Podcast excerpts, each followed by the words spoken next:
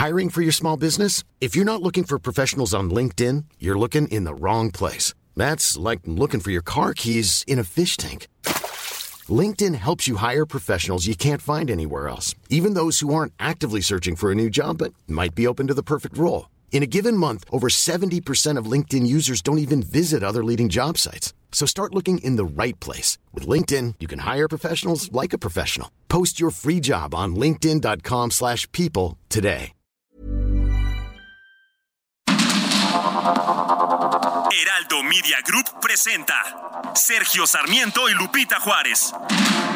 Información veraz y oportuna con un toque personal y humano. Por el Heraldo Radio, donde la H suena y ahora también se escucha.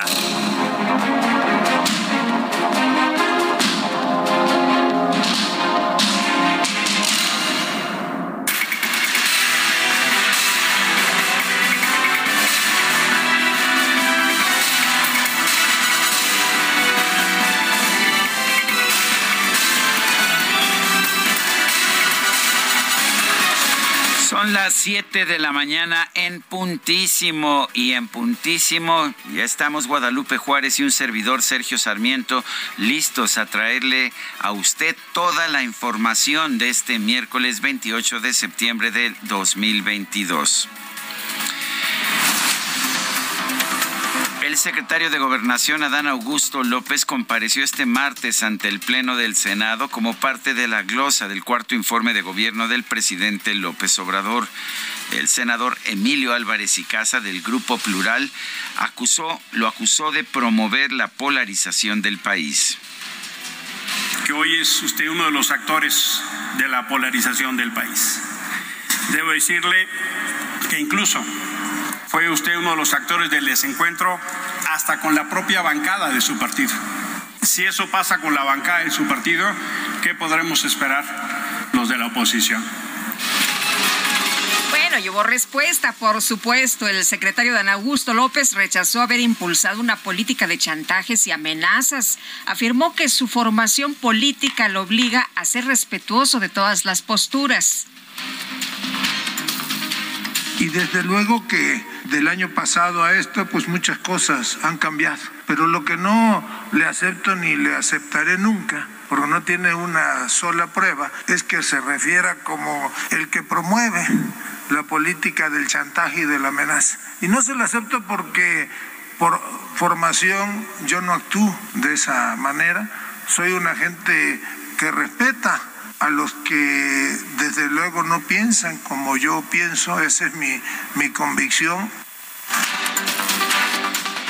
Ante el cuestionamiento de la senadora del PAN, Kenia López, sobre si el ejército estuvo implicado en el caso Ayotzinapa, el secretario López Hernández señaló que no puede revelar detalles de la investigación. Ayotzinapa, no le puedo dar detalles porque me permite y sí, no le puedo dar, no le puedo dar detalles porque yo me comprometí aquí a hablarle con la verdad. Y si yo digo todo lo que sé respecto de la investigación del caso Ayotzinapa, desde luego que estaría violando una obligación constitucional que yo tengo. Por otro lado, el titular de la Secretaría de Hacienda, Rogelio Ramírez de la O, compareció ante la Cámara de Diputados. Destacó las acciones del gobierno federal para controlar la inflación. El saldo de la deuda al cierre de año lo estimamos en 48.9% del producto, dos puntos porcentuales por debajo del monto aprobado en 2022 por este honorable Congreso. Esto es gracias al sólido desempeño de los ingresos y la prudencia en el gasto. El exsecretario de Economía, Ildefonso Guajardo, señaló que la deuda de México va a llegar a 4 billones de pesos en 2023, el mismo nivel que tenían los gobiernos de los expresidentes Vicente Fox, Felipe Calderón y Enrique Peña Nieto pues prácticamente ya va en 3 billones de pesos. Y si le incluimos lo que nos vamos a seguir endeudando por el déficit para el 23, vamos a llegar a 4 mil 200, 4 mil millones, 4 4 billones de pesos. En ese sentido, si analizamos nominalmente, cada sexenio tuvo su responsabilidad respectiva. Aproximadamente 25%, Calderón 25% si lo distribuimos en promedio de Fox a Peña, y este, y este sexenio tendrá el mismo impacto en la acumulación de deuda. La diputada de Morena, María Clemente García, protestó frente al secretario Ramírez de la O por el recorte al presupuesto destinado a la salud en el paquete económico 2023. Con 29 votos a favor y 22 en contra, la Comisión de Presupuesto y Cuenta Pública de la Cámara de Diputados ratificó el recorte de más de, más de 4.900 millones de pesos al presupuesto del Instituto Nacional Electoral en 2022. Es el recorte, es el recorte que la Suprema Corte ordenó que se revisara en el Congreso. Y la Comisión de Trabajo del Senado aprobó por unanimidad el dictamen que propone aumentar de 6 a 12 días las vacaciones de los trabajadores del sector privado durante su primer año. La Junta de Coordinación Política de la Cámara de Diputados acordó que los posicionamientos del presidente de la mesa directiva, Santiago Krill, deberán ser sometidos a un consenso de todas las bancadas. Esto después de que el panista acusó al presidente López Obrador de interferir en el poder legislativo. Este martes se instaló la sección instructora de la Cámara de Diputados que va a evaluar la solicitud de desafuero en contra del dirigente nacional del PRI, Alejandro Moreno, por presunto enriquecimiento ilícito. Tras cuatro reuniones fallidas, la Comisión de Gobernación de San Lázaro, presidida por el líder nacional del tricolor, Alejandro Moreno, alcanzó el quórum necesario para realizar su sesión de la Junta Directiva dicen que ya lo perdonaron, ¿no? Ya hasta le andan echando flores y no sé cuántas cosas más, pero dice que no, que no le han perdonado nada, que no tiene nada que perdonarle, en fin, pero pues ya cambiaron las cosas para Alejandro Moreno. La dirigencia nacional del PRI anunció que los días 17 y 18 de octubre va a realizar dos mesas de análisis con los aspirantes a la candidatura presidencial del tricolor con el objetivo de reformular el proyecto electoral del partido. En un comunicado, los gobernadores emanados de Morena expresaron su respaldo al gobernador electo de Tamaulipas, Américo Villarreal. Exigieron a las autoridades estatales no obstaculizar su toma de posesión. Ayer el presidente habló muy bien de Américo Villarreal, dijo que pues era un hombre pues muy muy generoso, muy honesto, en fin, le echó también ahí muchas flores. El gobernador de Tamaulipas, Francisco García Cabeza de Vaca, acusó al mandatario electo de la entidad Américo Villarreal de haber pactado con el crimen organizado para llegar al poder.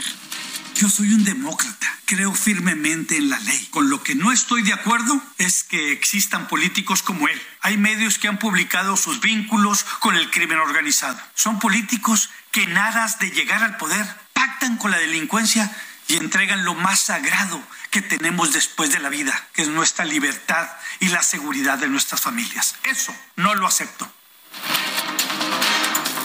Durante su visita a Ciudad Juárez, Chihuahua, el embajador de los Estados Unidos en México, Ken Salazar, reconoció que los cárteles de la droga son un desafío importante, por lo que ambos países deben hacer un gran esfuerzo para combatirlos. Un desafío grande que ya por muchísimos años ya nos así creando tanta dificultad para el pueblo mexicano y el pueblo de los Estados Unidos. Pero eso se tiene que ver bajo el marco de la importancia de la seguridad de los Estados Unidos y México y América del Norte, ¿no? Y ahí pues lo llevamos. La Secretaría de la Defensa Nacional informó que 234 elementos estatales y federales fueron enviados a Naucalpan y Tlalnepantla en el Estado de México como parte de la estrategia de reforzamiento de seguridad regional. Los padres de los 43 normalistas de Ayotzinapa encabezaron una marcha y un acto simbólico en Iguala Guerrero en el marco del octavo aniversario de la desaparición de los jóvenes. Y un grupo de estudiantes normalistas realizó destrozos en el Palacio de Justicia de Iguala. Las autoridades también reportaron dos vehículos quemados pertenecientes a empresas privadas. La fiscal general de la Ciudad de México, Ernestina Godoy, informó que entre enero y agosto de este año la capital del país tuvo una reducción del 18% en feminicidios. Con una estrategia integral para prevenir, perseguir y castigar este delito, hemos logrado disminuir en 27% las muertes violentas de mujeres. Entre enero y agosto de 2020 tuvimos 114 casos de muertes violentas de mujeres, mientras que en 2022 se han presentado 83 casos sociales se difundió un video en el que se observa a Daniel Tabe, padre del alcalde de Miguel Hidalgo, Mauricio Tabe, amenazando con un cuchillo a un trabajador del Instituto de Verificación Administrativa de la Ciudad de México por haber colocado sellos de suspensión de actividades en su negocio.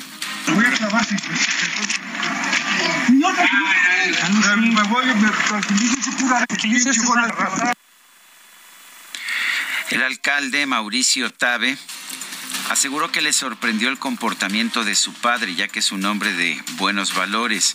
El propio padre, Daniel Tabe, difundió un video en el que ofreció disculpas.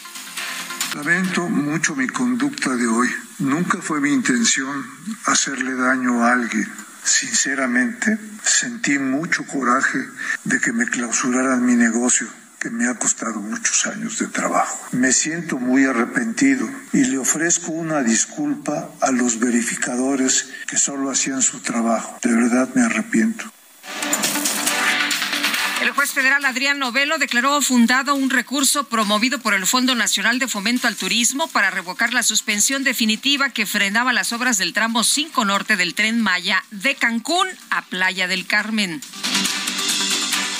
La Comisión Federal para la Protección contra Riesgos Sanitarios, la COFEPRIS, autorizó el uso de la prueba nasal de COVID-19 de la farmacéutica Abbott, la cual estará disponible en farmacias y tiendas de autoservicio.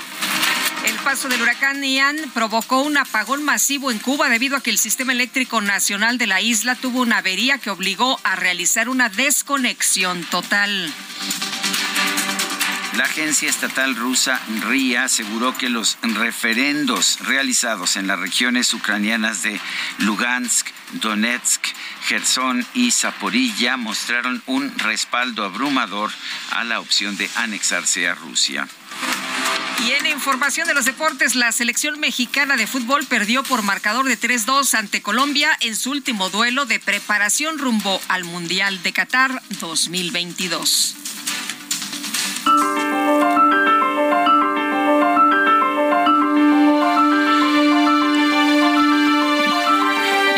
Vamos, vamos a la frase, a la frase de este día. La falta absoluta de pruebas solo demuestra que la conspiración está funcionando. Un paranoico anónimo.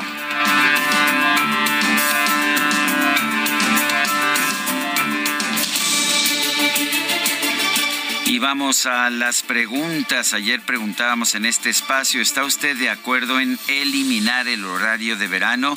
Sí, nos dijo 33.9%, no 60.5%, quién sabe 5.6%. Recibimos 11.253 participaciones. La que sigue, por favor. Claro que sí, mi querido DJ que ya coloqué en mi cuenta personal de Twitter arroba Sergio Sarmiento la siguiente pregunta. ¿Está usted de acuerdo en que los militares realicen la consulta para saber si se militariza de forma definitiva la Guardia Nacional? Nos dice que sí hasta este momento 3.8%, que no 95%, quién sabe 1.1%. En 39 minutos hemos recibido 1.148 votos destacadas de El Heraldo de México.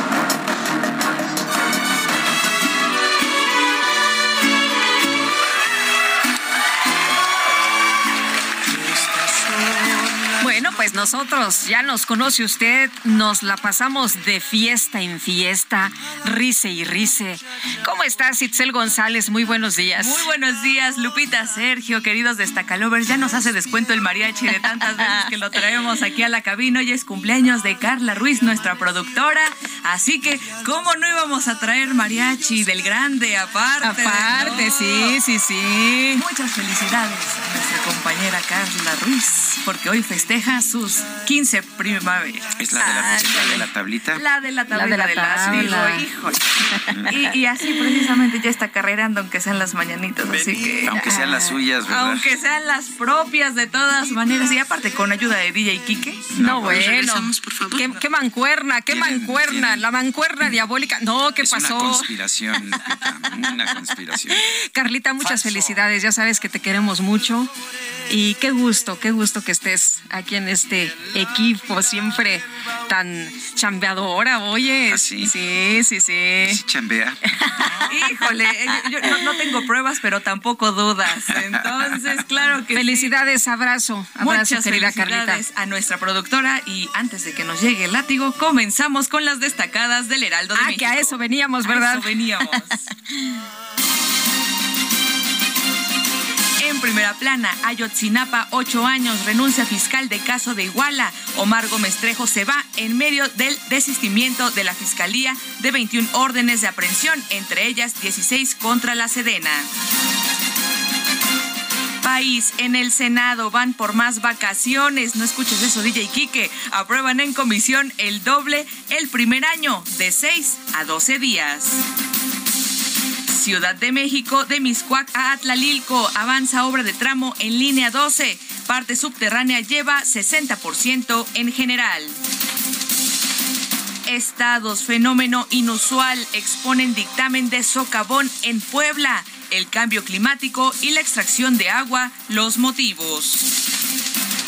Orbe Gasoductos denuncian un sabotaje. Dinamarca dice que las fugas del Nord Stream fueron provocadas. Meta Boxeo, apoyo a nuevas figuras para fomentar el deporte. El Consejo Mundial de Boxeo pone en disputa el Campeonato Mundial Juvenil Superpluma en Coacalco. Y finalmente, en mercados avanza la construcción. En ruta, el tren Maya. Juez federal revocó la suspensión del tramo 5 de la obra. Lupita, Sergio, amigos, hasta aquí las destacadas del Heraldo. Feliz miércoles. Muchas gracias, Itzel. Muy buenos días, igual para ti. Son las 7 con 17 minutos este martes. Durante la comparecencia del secretario de Gobernación, Adán Augusto López, el senador independiente o miembro del Grupo Plural, Emilio Álvarez y Casa, señaló al secretario por ser uno de los responsables de la polarización que está viviendo nuestro país. Tenemos al senador Emilio Álvarez y Casa en la línea telefónica. Emilio, gracias por tomar nuestra llamada. ¿Es, es realmente el secretario de Gobernación un polarizador? Él dijo que su cultura política es de tolerancia. ¿Qué opinas, Emilio? Sergio Lupita, muy buenos días. Buenos Un gusto saludarles y por, por, su conducto a la comunidad del Heraldo Radio. Pues mira, Sergio, eh, aunque el eh, secretario de Gobernación dijo que no aceptaba la señalación de que es uno de los principales polarizadores de la vida del país, yo insisto, él llegó hace un año a la Secretaría de Gobernación, llegó con, con la mano extendida, pero al poco tiempo lo convirtió en un puño. Y no solo se ha dedicado a polarizar, es uno de los principales actores en atacar a la autoridad electoral. Es de los actores que rompe las reglas. Por ejemplo, viaja en aviones de la Guardia Nacional para estar promoviendo mítines de Morena partidaria electoralmente. Es uno de los funcionarios públicos que en lugar de estar atendiendo sus responsabilidades, está promoviendo sus ambiciones personales de grupo y de partido. Y genera una enorme preocupación, incluso, por ejemplo, en esta discusión que se tiene para ampliar la presencia del ejército en las calles, en lugar de usar sus atribuciones para construir acuerdos, las ha usado para extorsionar y para chantajear a gobernadores y a senadores. Él lo niega, pero el hecho real es que la manera en que se para en el espacio público no es para construir acuerdos, es retomar la directriz de su jefe, que infelizmente ha encontrado en la polarización un lucro político electoral. No son ellos los creadores de la polarización, hay que así decirlo. Pero el problema es que tenemos un gobierno federal, un gobierno de la República, que con la polarización lucra. Y eso, eso es lo grave. Y cuando el secretario de Gobernación es el responsable de ir construyendo elementos de encuentro entre los dirigentes de las diversas fuerzas políticas, pues recurra a elementos de extorsión y presión. Lo vimos en la Cámara de Diputados, lo vimos en el Senado, y por eso me parecía importante en este ejercicio de rendición de cuentas que es la glosa, poder decírselo de frente. Él no niega, pero espero que tenga una conducta distinta porque hace mucho daño a la vida democrática del país, Sergio.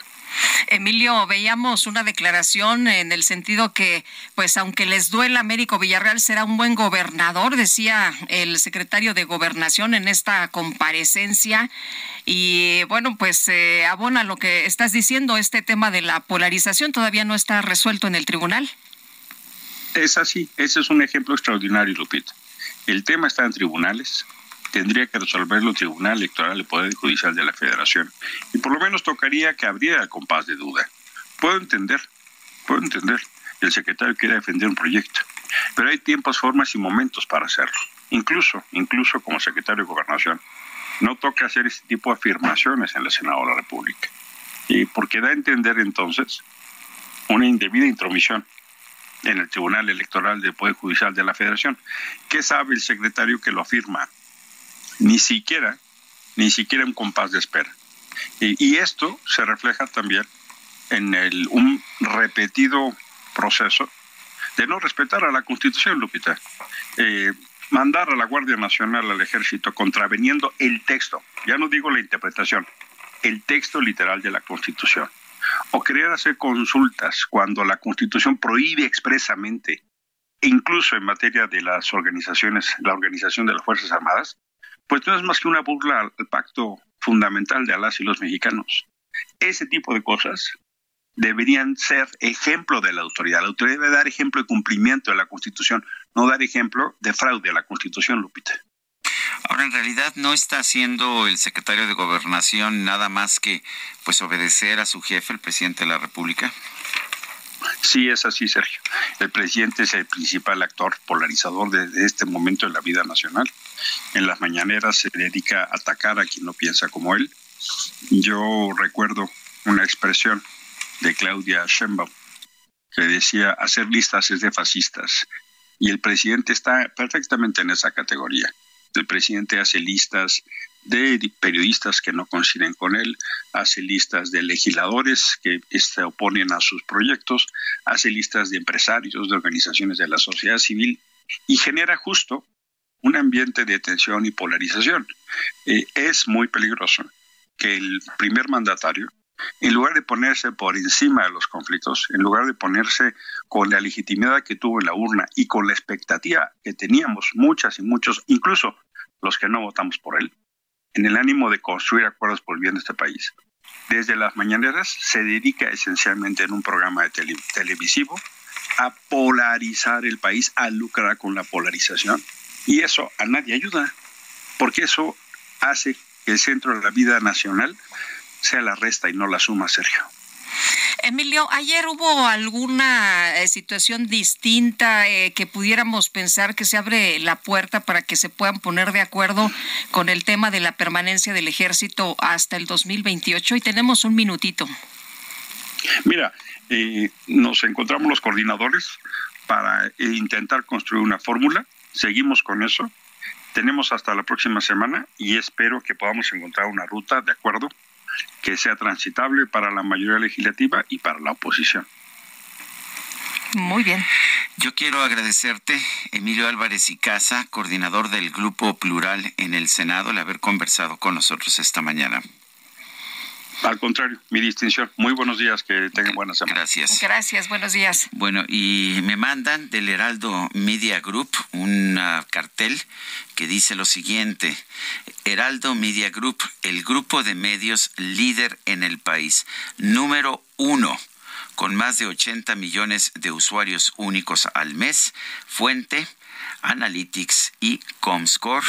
Felicidades al Heraldo Media Group que ha venido pues escalando en mucho tiempo el número de usuarios en redes sociales, en, formatos digitales y hoy alcanza el número uno. Son las 7 con 24 minutos y vamos a la música, no, vamos a hacer una pausa. Eh, le recuerdo a usted nuestro número de WhatsApp es el 55 2010 96 47. Repito, 55 55 2010 96 47.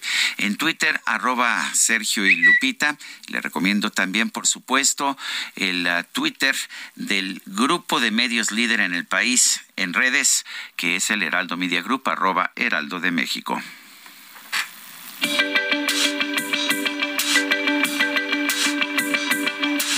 Sergio Sarmiento y Lupita Juárez quieren conocer tu opinión, tus comentarios o simplemente envía un saludo para hacer más cálida esta mañana. Envía tus mensajes al WhatsApp 55 20 10 96 47.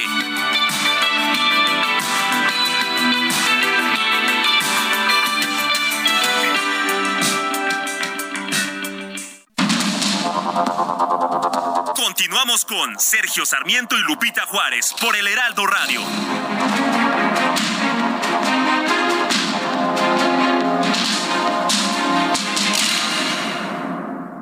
Participa en el reto Actinver 2022. Aprende del mundo financiero con más de 150 cursos, talleres y conferencias impartidas por más de 70 expertos de Actinver la Bolsa Mexicana de Valores, entre otros especialistas. Practica en un simulador que recrea los movimientos de la bolsa en tiempo real. Podrás ganar hasta 500 mil pesos en efectivo. Inscríbete en retoactimber.com. Aprende, practica y gana con el Reto Actimber 2022. Hoy se celebra el Día Internacional del Derecho de Acceso Universal a la Información, con el propósito de procurar el acceso a la información digital como vehículo para garantizar otros derechos y poner en evidencia algunas violaciones que ocurren en el mundo. A pesar de que este día oficial fue declarado por la UNESCO en su Asamblea General en diciembre de 2015 y conmemorado por primera vez en 2016, lo cierto es que su historia empieza mucho antes, exactamente en el año 2002. Antes se le conocía como el Día Internacional del Derecho a Saber. No fue hasta el 2012 cuando la Internacional de Defensores de la Sociedad Civil le cambió el nombre al que conocemos en la actualidad. El derecho a la información es un derecho humano que resulta ser el competente clave para el derecho a la libertad de pensamiento y de expresión.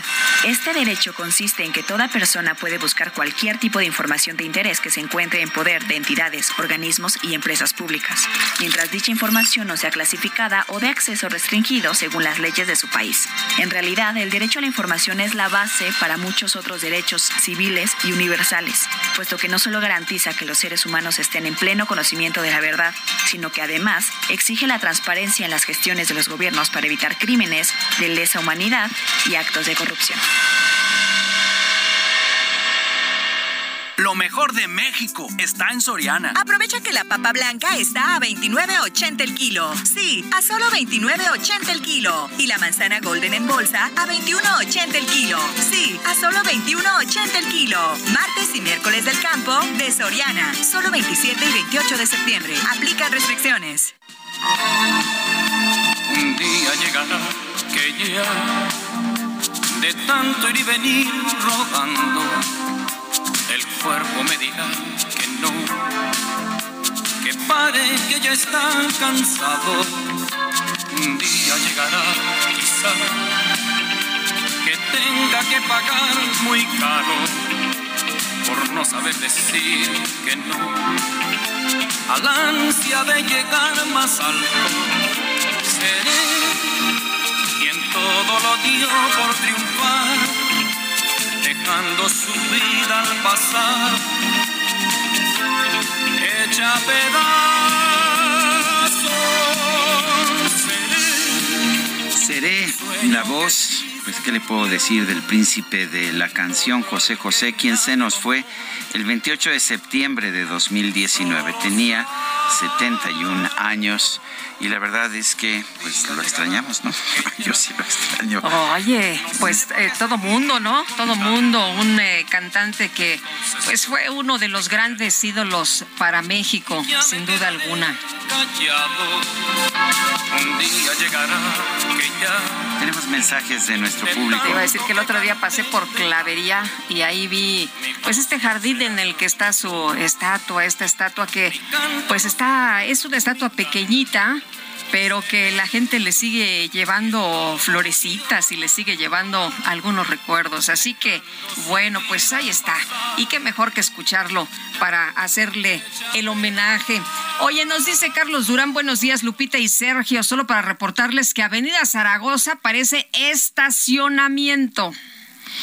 Dice otra persona, buenos días a mis periodistas favoritos, para comentarles que en la FESI UNAM desde ayer los estudiantes tomaron las instalaciones paro 72 horas. En el 2021 hicieron lo mismo y fueron tres meses, obligando las autoridades a los profesores a evaluarlos cuando solo tuvimos tres o cuatro clases. Es una pena. Saludos, es la doctora Moreno, profesora investigadora. Y Ross, desde Chiapas, nos dice, buen día, me gustaría saber en qué afectaría la militarización del país. Sería bueno que comenten los pros y los contras. Lo hemos estado comentando a lo largo de las últimas semanas con muchos especialistas especialistas, con legisladores, con quienes están a favor, con quienes están en contra. El secretario de Hacienda, Rogelio Ramírez de la O, compareció ayer ante el Pleno de la Cámara de Diputados. Habló sobre el proyecto del presupuesto para el 2023. En la línea telefónica, el Defonso Guajardo, diputado federal por el PRI, exsecretario de Economía del Gobierno de la República. Ildefonso, gracias por tomar nuestra llamada. Buenos días. ¿Cómo viste esta comparecencia y cómo ves pues las premisas de este presupuesto para el 2023. Buenos días, Sergio. Buenos días, Lupita. Buenos pues días. el tema eh, vuelve a ser eh, la parte de los supuestos sobre los que está definido el presupuesto, pues otra vez traemos un problema pues que no no no checa con las predicciones o con los con las estimaciones que traen de por ejemplo de crecimiento organismos como la OSD eh, para México el paquete que nos enviaron, pues dice que este año estaremos cerrando en una media de 2.4 más o menos en predicción puntual.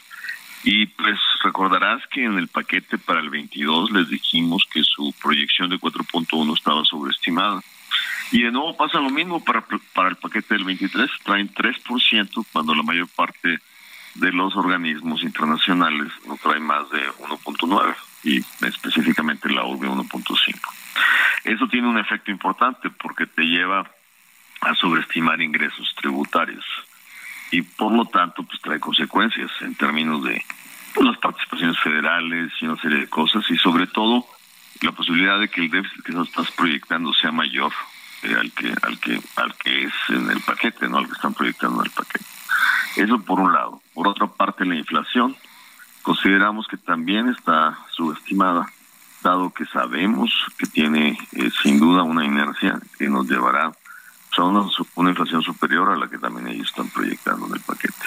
Y eso tiene impacto sobre cómo estás estimando el costo financiero de la deuda, porque la inflación tiene impacto en qué tan fácil va a ser reducir las altas tasas de interés que ya tenemos hoy en día.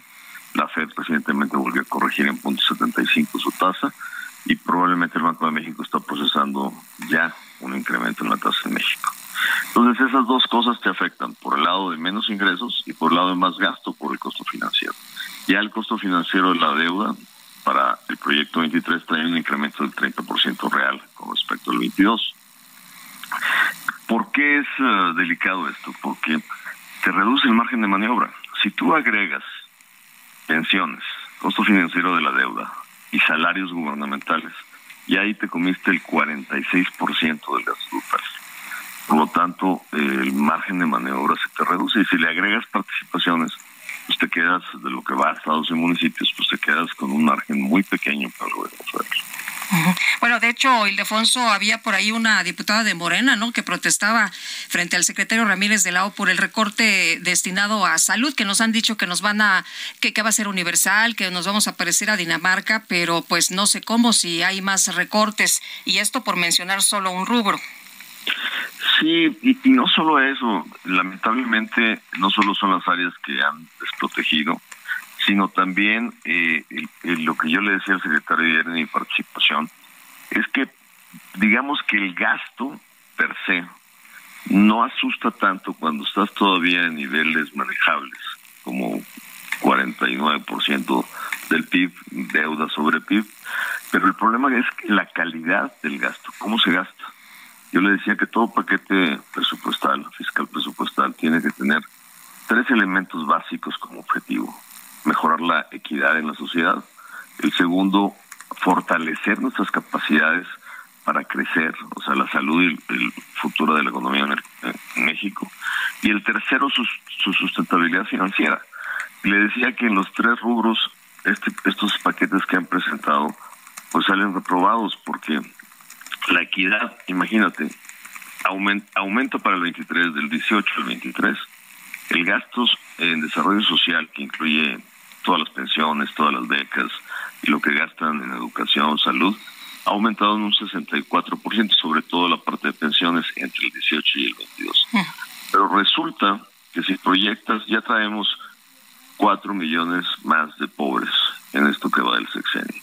Y se está proyectando para el final del ejercicio presupuestal 23 que vamos a tener un incremento de 2.5 millones de acuerdo con. Entonces, estás gastando fundamentalmente en área social sin enfoque, sin definición, sin estrategia específica. Y lo que estás haciendo es que no estás combatiendo eh, pues lo más difícil, que es la pobreza. Y no tienes que en la parte de discapacidades productivas, pues le pregunté al secretario, dígame dónde está el gasto para pymes, para apoyar las pequeñas y medianas empresas. acaba de anunciar Tatiana, eh, la secretaria de Economía, su proyecto de política industrial para todo lo que es eh, vehículos vialidad eléctrica y todo lo que corresponde en los procesos productivos y no trae un solo peso asignado en el presupuesto. Este, y, le digo, y además, si analizamos la inversión pública, que es la que debería soportar nuestras capacidades a futuro, pues resulta que 37% de los un millón, 1.2 billones se va a la refinería. El 13% se va al tren Maya. Allá tienes el 50%.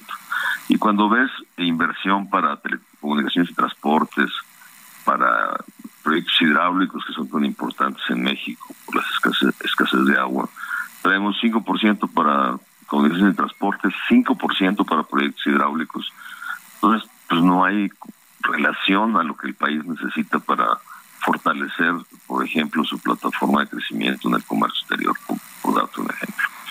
Entonces, y en la parte de sustentabilidad, pues como estamos viendo, se agotan los márgenes de maniobra para poder contrarrestar reducciones eh, de ingresos tributarios y al mismo tiempo traes presiones de gasto inerciales por, los compromisos que se han hecho y por las pensiones que en sí mismas van a ser un problema muy serio en el mediano plazo, pues que no vemos cómo. Y la misma ley de responsabilidad financiera te exige que cuando tú traes un déficit proyectado como el que traemos, el más alto en mucho tiempo, eh, pues prácticamente eh, eh, va a ser un déficit del casi del 3%. Y ahí vas a traer un, tema muy serio en términos de, de que no traes viabilidad para decir, este déficit la ley te exige decir cómo lo vas a reducir en los próximos años. Y pues yo no veo por dónde, al no traer un replanteamiento fiscal, al no traer un esquema de eficiencia del gasto, pues que sí da, sí da preocupación su evolución. Ahora, el secretario de Hacienda dice que el gasto es prudente, que eh, ha bajado el monto de la deuda pública en términos del Producto Interno Bruto. ¿Qué, qué dices a eso? Mira, cuando tú manejas eh, efectivamente la relación deuda-producto, pues se mantiene, se aumentó un rato, muy poquito en la pandemia, se mantuvo estable, pero pero es una es una cifra cuando la mides así puede te puede dar tranquilidad si tu si tu gasto mejora las capacidades de la economía que te van a garantizar ingresos futuros. Y cuando no tienes una estrategia así e, e, ese indicador se te va se te va a salir de control. Y, y, el problema es que cuando tú mides, yo tengo otro indicador que es la deuda por México la deuda por mexicano en el periodo de este gobierno ha aumentado, la, per cápita ha aumentado en un 20%. Para mí ese es el indicador más importante, cuánto debemos cada mexicano en deuda pública. Y, y, y, pues sí, en un momento determinado de la relación producto puedes manejarla estable, pero lamentablemente pues eh, lo que hay que medir es la carga que cada mexicano tiene sobre su deuda y qué tanto te están ayudando que tus capacidades para pagar al futuro sean mejores. Y si no es así, ahí hay una injusticia intergeneracional. Una injusticia intergeneracional que serán los jóvenes de hoy que pagarán los impuestos de mañana, eh, los que estarán pagando la deuda que nosotros generamos hoy sin haberse heredado un mejor país. Y otro tema, el tema de la desproporción que tenemos en los apoyos. Por cada peso que tiene dirigidos los niños en este presupuesto, eh, la relación del apoyo es 27 pesos al adulto mayor, un peso a la población joven. Entonces, pues ese, e, esa correlación está muy desbalanceada porque también tienes que construir futuro. Pues como Ildefonso Guajardo, diputado federal por el PRIEX, secretario de Economía, gracias por conversar con nosotros. Buenos días, muchísimas gracias por la invitación. Fuerte abrazo, gracias. Hasta luego, buenos días. Son las 7 con 45. Encuentras la mayor calidad. Aprovecha que el pollo entero fresco está a 37.90 el kilo y la milanesa de res pulpa blanca a 159.90 el kilo. Sí, a solo 159.90 el kilo. Soriana, la de todos los mexicanos. A septiembre 28. Aplican restricciones. El maestro Juan Ibarrola, experto en seguridad de Fuerzas Armadas, escribía un hilo muy interesante de lo que está ocurriendo. El experto en seguridad de Fuerzas Armadas señaló que los militares sujetos a proceso por el caso Ayotzinapa no lo están por imputaciones del informe del subsecretario Alejandro Encinas, sino por la simple declaración de un testigo. ¿Cómo estás, eh, Juan? Eh, muy buenos días. Muy buenos días para ti, Lupita, para Sergio y para todos los auditores. Muchas gracias.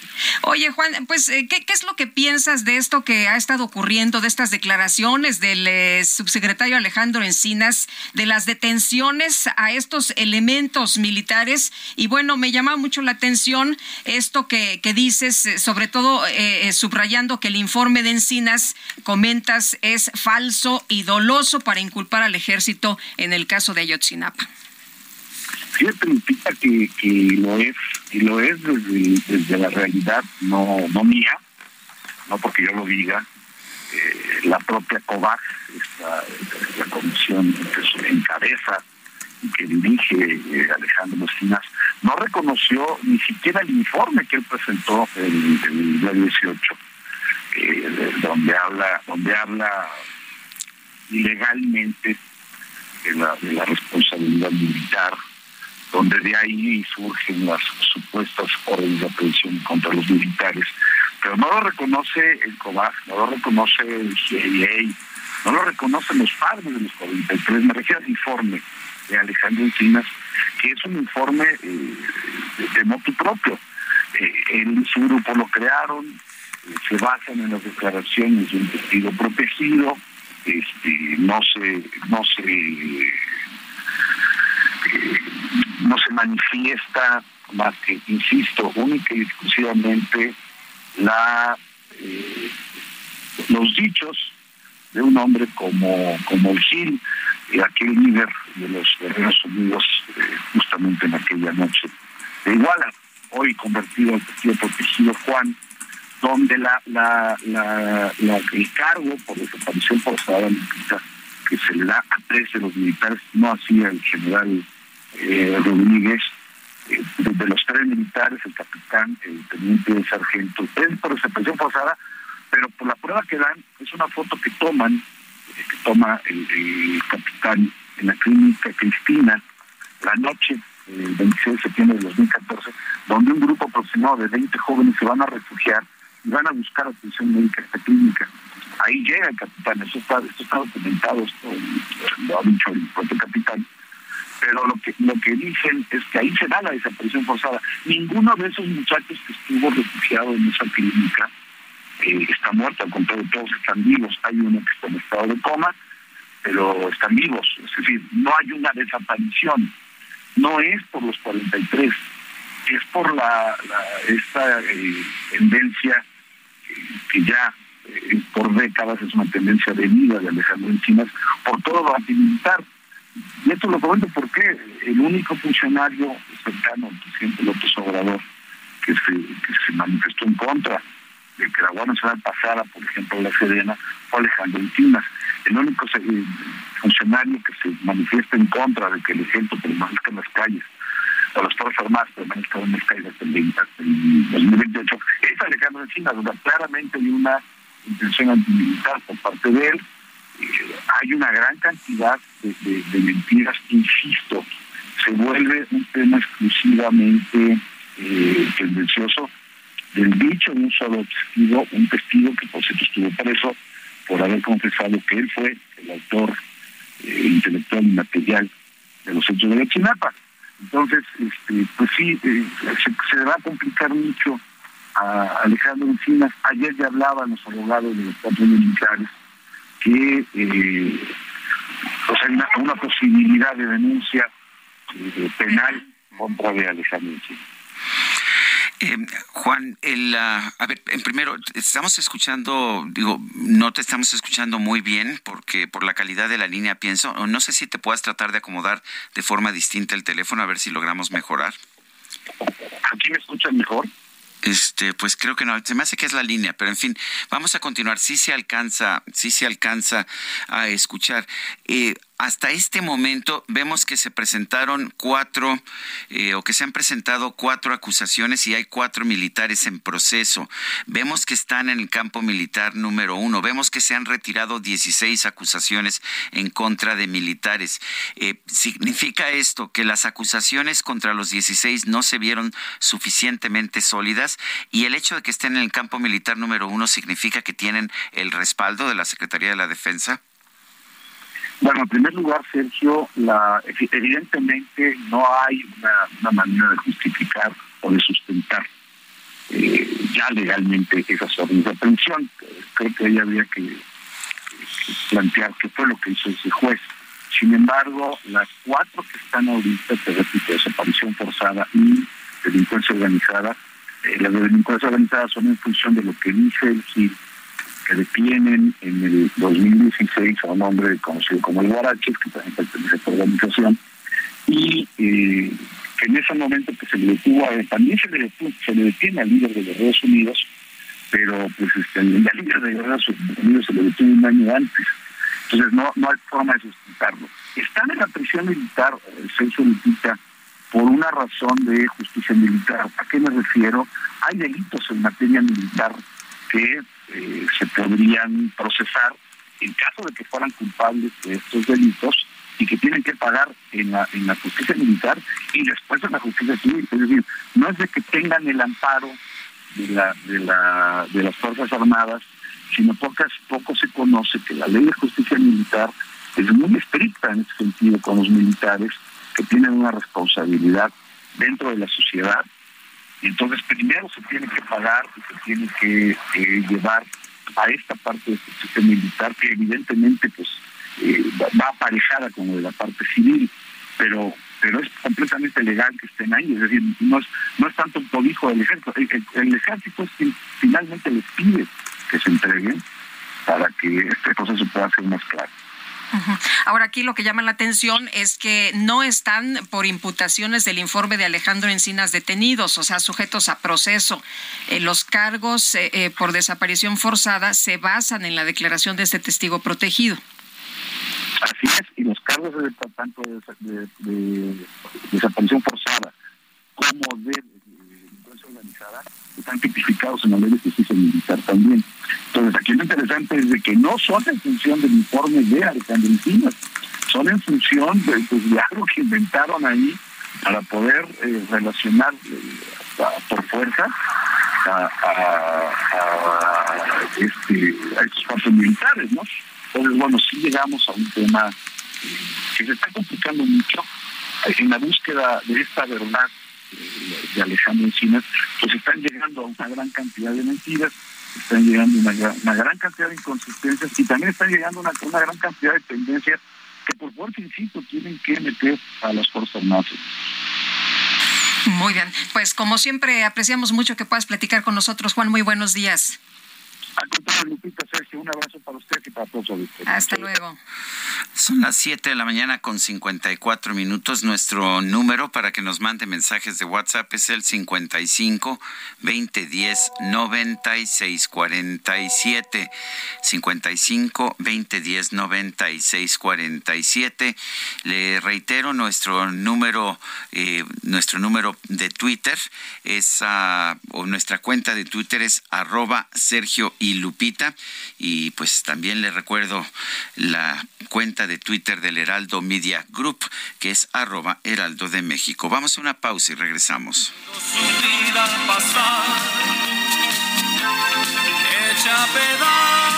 Lo mejor de México está en Soriana. Aprovecha que la papa blanca está a 29.80 el kilo. Sí, a solo 29.80 el kilo. Y la manzana golden en bolsa a 21.80 el kilo. Sí, a solo 21.80 el kilo. Martes y miércoles del campo de Soriana. Solo 27 y 28 de septiembre. Aplica restricciones.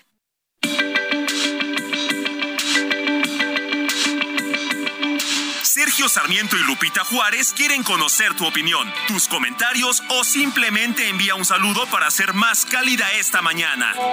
Envía tus mensajes al WhatsApp 55 20 10 96 47.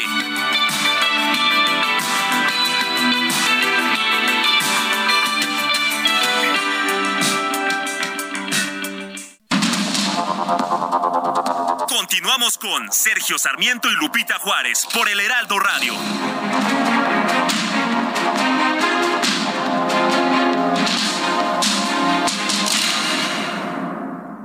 Conoce la historia de nuestro planeta en el nuevo Museo del Meteorito, el origen de la nueva vida, ubicado en Progreso. Haz un recorrido por más de 14 millones de años de historia en sus ocho salas temáticas interactivas. Te esperamos sobre el Malecón de Progreso, de martes a domingo, de 11 de la mañana a 6.30 de la tarde. Juntos transformemos Yucatán. Gobierno del Estado.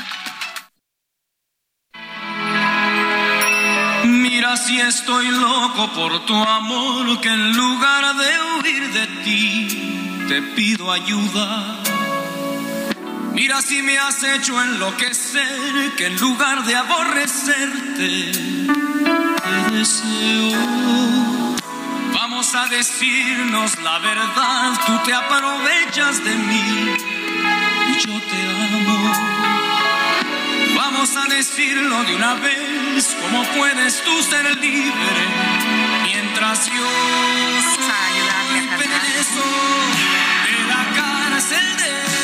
¿Te ayudamos? ayudamos. Este, al príncipe, al príncipe de la canción con esa voz que tiene su vozarrón. Hoy recordamos a José José y lo hacemos con mucho gusto. Esto se llama Preso. Preso, abrazando tus caderas. Y los que van en el carro sí van con los mensajes. Nos dice Imi Shehoa, el berenjenal en el que López se metió solito sería de risa loca si no pusiera al país en riesgo de una fractura con los empoderadísimos, eh, empoderadísimos militares. Que bajita la mano, pues ya han dejado caer que no le tienen miedo al presidente. Ahí está pagando su asqueroso uso político de la masacre de Ayotzinapa. Salúdenme a Julio Romero y al DJ Quique Porfa. Saludos cariñosos. Con mucho gusto, por supuesto. Claro, bueno, ya se adelantó aquí que no necesita que nadie hable por él. Hasta el presidente habla por él, le manda mensajes, me consta. Dice Rosalía Martínez, buenos días, Sergio Lupita, recuerdos de José José, ya tres años. Se le extraña como al tío que siempre estaba presente en las reuniones. Oye, y nos dice un buen amigo, el príncipe, deberían ponerla de seré, les queda a los cantantes y a los locutores. Bueno, Bueno. Ya, ya, ya la escuchamos, ya la escuchamos. Fue con la que fue con la abrimos. que abrimos, de hecho. Bueno, esta mañana eh, Elizabeth García Vilchis, la conductora del segmento del programa del presidente en las mañanas llamado ¿Quién es quién en las mentiras? cuestiona pues a quienes ofrecieron tweets eh, cuestionando la decisión de tener una consulta pública sobre seguridad. Eh, y, entre otros me menciona a mí, yo qué dije en ese tweet que tanto le molestó a la conductora de este programa del gobierno. Ella dice que les da pavor que opine el pueblo y se quejan sobre un ejercicio de democracia participativa. Lo que señalé es lo siguiente, nadie asesora al presidente. En la mañanera pidió una consulta sobre la militarización de la Guardia Nacional, pero el artículo 35 de la Constitución prohíbe las consultas sobre seguridad nacional y las Fuerzas Armadas. Y eh, pues si no me cree, eh, la señora Elizabeth García Vilche siempre puede leer la Constitución. Pues o es demasiado pedir.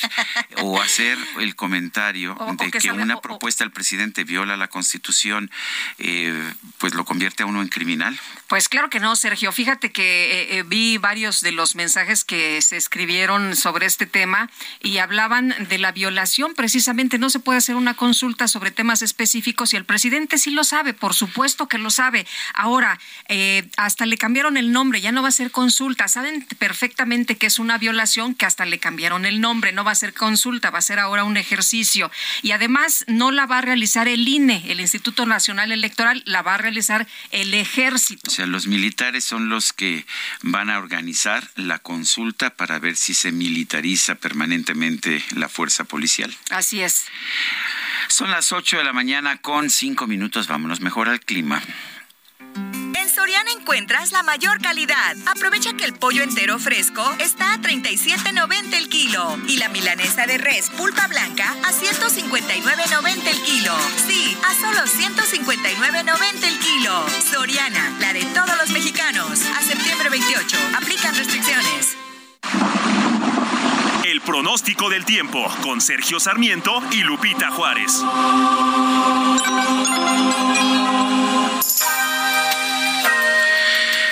Nayeli Loza, meteoróloga del Servicio Meteorológico Nacional de la Conagua. Adelante, ¿cómo está la situación en materia de clima? Hola, muy buenos días a ustedes y a todo el auditorio. Bueno, les comento que el frente número uno se ubica en la zona de Campeche y bueno, este a su vez va a interaccionar con el huracán Ian al noreste del Golfo de México. Su de aire frío que lo genera cubrirá gran parte del país y provocará viento del norte, con rachas de 70 a 80 kilómetros por hora en costas de Veracruz, el Istmo y Golfo de Tehuantepec. También se prevén lluvias torrenciales en Chiapas, además de fuertes e intensos en el sur y sureste del territorio nacional, así como rachas de viento de 50 a 60 kilómetros por hora en el litoral de Tamaulipas, Tabasco, Campeche, Yucatán y Quintana Roo. En las costas de la península de Yucatán estos vientos también serán originados por la circulación de Ian, que durante la tarde de este día impactará la costa occidental de la península de Florida en Estados Unidos. Por otro lado, un canal de baja presión se extenderá sobre el noroeste, occidente y sur del territorio nacional e interaccionará con inestabilidad niveles altos de la atmósfera y la entrada de humedad del Océano Pacífico, generando chubascos a lluvias fuertes, descargas eléctricas y posible caída de granizo en dichas regiones. Adicionalmente, se, se pronostica ambiente vespertino caluroso a muy caluroso en el noroeste y occidente de México con temperaturas superiores a 40 grados en regiones de Baja California y Sonora. Para el Valle de México se pronostica cielo medio nublado nublado, bancos de nieve y dispersas durante este amanecer. Por la tarde en condiciones de cielo medio nublado a nublado, con probabilidad de lluvias e intervalos de chubascos en la Ciudad de México y lluvias puntuales fuertes en el Estado de México, ambas con descargas eléctricas y probabilidad para caída de granizo. Viento con rachas de hasta 50 kilómetros por hora. Y para la Ciudad de México se pronostica una temperatura mínima de 8 a 10 grados y máxima de 18 a 20 grados. Para la capital del Estado de México, temperatura mínima de 6 a 8 grados y máxima de 15 a 17 grados. Este es mi reporte. Gracias, Nayeli Loza, meteoróloga del Servicio Meteorológico Nacional. Oye, me acordé hace un... Ah, la hora, que si nos das la hora, por favor. Claro que sí, son las 8 de la mañana con 8 minutos. El amor inspira nuestras acciones por México. Reforestando la tierra, reciclando, cuidando el agua, impulsando a las mujeres y generando bienestar en las comunidades. Juntos somos Coca-Cola y contigo el amor multiplica.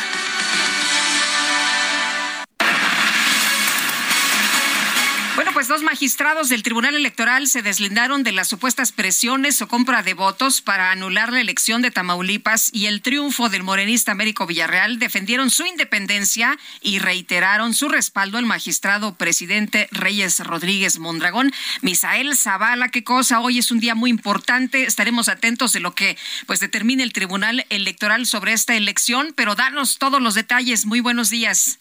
Muy buenos días, Lupita. Muy buenos días, Sergio. Efectivamente, Lupita, pues a unas horas de que se resuelva la validez de la elección de Tamaulipas por parte de la Sala Superior del Tribunal Electoral del Poder Judicial de la Federación, magistrados de esta Sala Superior rechazaron cualquier tipo de presión para votar en contra o a favor de la validez de los comicios a gobernador de Tamaulipas, donde resultó ganador Américo Villarreal Anaya a través eh, pues de varios comunicados el magistrado Felipe Fuentes Barrera afirmó que en el Tribunal Electoral Federal se da voz a la ley. Además, sus, sus sentencias se basan en argumentos diversos que alcanzan la unidad en el debate autónomo, objetivo y transparente, siempre de cara a la sociedad. Al respecto, también el magistrado Felipe de la Mata Pizaña aclaró que no ha recibido ninguna presión ni invitación o ejercicio de coacción por parte de sus colegas para emitir su voto en la calificación de la elección de la gubernatura de Tamaulipas. Y es que el Tribunal Electoral del Poder Judicial de la Federación pues agendó hoy una sesión extraordinaria a las 17 horas para definir si ratifica el proyecto del magistrado José Luis Vargas Valdés, en el cual se valida la elección y la entrega de constancia de mayoría para el morenista Américo Villarreal Anaya, quien resultó como gobernador electo en esta entidad y de acuerdo con la, agenda, los magistrados de la Sala Superior del Tribunal están citados para resolver este expediente, por medio del cual el Partido Acción Nacional pues pide la invalidez de los comicios a gobernador en Tamaulipas. Sergio Lupita, hasta aquí la información. Muy bien, Misael, muchas gracias. Buenos días. Estamos pendientes, muchas gracias. Y ya escuchábamos al propio Adán Augusto López, secretario de Gobernación, señalando el día de ayer en la comparecencia que aunque les duela, Américo Villarreal será gobernador de Tamaulipas. La sección instructora de la Cámara de Diputados, la que se va a encargar de dar trámite a la solicitud de desafuero del presidente del PRI, Alejandro Moreno, ya fue instalada. Jorge Almaquio nos tiene el reporte. Jorge, adelante. Gracias, Sergio Lupita. Amigos, así es, quedó instalada la sección inspectora en la Cámara de Diputados que se encargará de dar trámite a esta solicitud de desafuero del presidente del Partido Revolucionario Institucional, Alejandro Moreno Cárdenas, acusado, hay que recordar, Sergio, acusado por la Fiscalía de Campeche de enriquecimiento ilícito. En el acto estuvieron presentes el diputado Jaime Humberto Pérez Bernabe, como presidente el, del Partido Morena, y los diputados Leonel Godoy Rangel, también de Morena, José Elías Licia Abimeri, del Partido Acción Nacional, Rubén Ignacio Moreira Valdés, eh, del PRI, todos ellos como secretarios. Al término de la instalación, Pérez Bernabe indicó que no hay ningún acuerdo entre Morena y el PRI para perdonar a Alito Moreno luego de la alianza que se dio por la propuesta que eh, presentó la diputada con licencia Yolanda de la Torre, con la que permanecen hasta el 2028 las Fuerzas Armadas en tareas de seguridad pública. Rechazó que haya presiones para realizar su labor y garantizó que este, como todos los casos que se les presenten en San Lázaro en esta actual legislatura, pues serán atendidos conforme a derecho y cuidando el debido proceso. Así lo comentó todo lo que se encuentre en el haber de los expedientes y en el área jurídica será tratado con responsabilidad, con el debido proceso, cuidando los tiempos y términos legales de cada acción que se nos presente. En eso quiero decirle a todos que cuenten con esa importante responsabilidad y el desahogo puntual de cada acción que se nos presente. El legislador por Morena indicó que instalada la sección instructora, pues ahora comenzarán en los próximos 15 días eh, con la notificación correspondiente a todas las áreas internas de San Lázaro para iniciar el proceso de entrega-recepción y recibir los casos que están en las áreas jurídicas para dar el reporte a los integrantes de esta sección. Al insistirle en el acuerdo para proteger a Lito Moreno, Jaime Humberto Pérez rechazó la aseveración y pidió, pidió esperar a estudiar el expediente y revisarlo con los cuatro integrantes de esta sección instructora. Escuchemos. Bueno, yo no puedo adelantarme a algo que todavía no tengo, acabo de instalar y obviamente sé la insistencia de esa pregunta, pero sería una acción irresponsable de mi parte decir o hablar acerca de esa afirmación. Al contrario, yo les pediría a ustedes, como lo he venido diciendo, yo prefiero llevar un proceso, todos estos procedimientos, con calma para llevar un procedimiento jurisdiccional adecuado, agotar los términos y una conducción correcta. Por lo pronto señaló estar contento porque ya se dio el primer paso para iniciar todo el proceso jurisdiccional que pueda existir para iniciar cualquier procedimiento, aunque insistió en que pues se tiene que esperar a lo que se presente en los archivos que espera pues estén pronto en poder de esta sección instructora. Por lo pronto, Sergio Lupita, el reporte que les tengo. Muy bien, pues uh, gracias, gracias eh, Jorge, Jorge Almaquio por esta información. Son las Buenos días. no te preocupes, no te preocupes, Alito. Oye, ¿ayer qué día fue? Fue martes, ¿no? Ayer fue martes, sí. Martes del jaguar. Martes de jaguar. ¿Y no hubo martes de jaguar? No, no, pues sí, yo creo que sí hubo, pero ya no tocaron Alito ni con el pétalo de una flor. El 17 y 18 de octubre, la dirigencia nacional del PRI realizará mesas de análisis llamadas Diálogos por México, en la que priistas que aspiran a la candidatura presidencial, fundadores del partido y expertos ayuden a reformular el proyecto electoral del tricolor. También escuchar a los ciudadanos, a los intelectuales, a los académicos y construir una propuesta. Así que dicen, habrán de invitar a mujeres y hombres del partido. Después de haber hecho un análisis, estudios de opinión, escuchar a expertos e intelectuales a la sociedad civil. Esto lo informó el líder nacional del partido, Alejandro Moreno. Y en la lista de invitados están por el momento la senadora Beatriz Paredes, el diputado y exsecretario de Economía, Alfonso Guajardo, el exsecretario de la OCDE, José Ángel Gurría, y el exsecretario de Turismo, Enrique de la Madrid.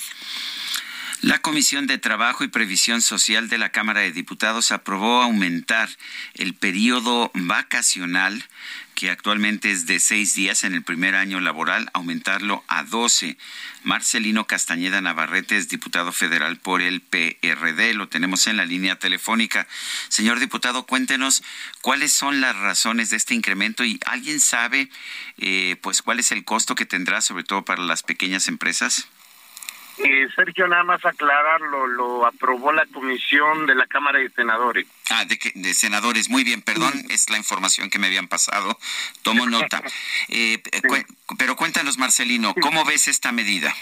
Mira, definitivamente es un logro para los trabajadores que indudablemente el PRD apoyaría. Efectivamente, pues tendríamos que calcular los costos que tienen las pequeñas empresas pero creo que no es un asunto gravoso. A fin de cuentas, corresponde, podríamos decir, a un día por, por mes por cada año de servicio. Eh, Marcelino, eh, esta, esta situación eh, sería duplicar lo que se tiene hasta este momento. Por ejemplo, si ahora tenemos seis días el primer año, ¿se duplicaría a dos el número de días de vacaciones pagadas por primer año laborado? Sí, efectivamente, efectivamente sería eh, Lupita, perdón, no lo saludé. ¿Qué tal? Buenos días. Sí, este, es, es un es una es una duplicación del tiempo que hasta la, ahora la ley está establecido que son seis días. Serían doce días y a partir de los doce días sumar dos días adicionales.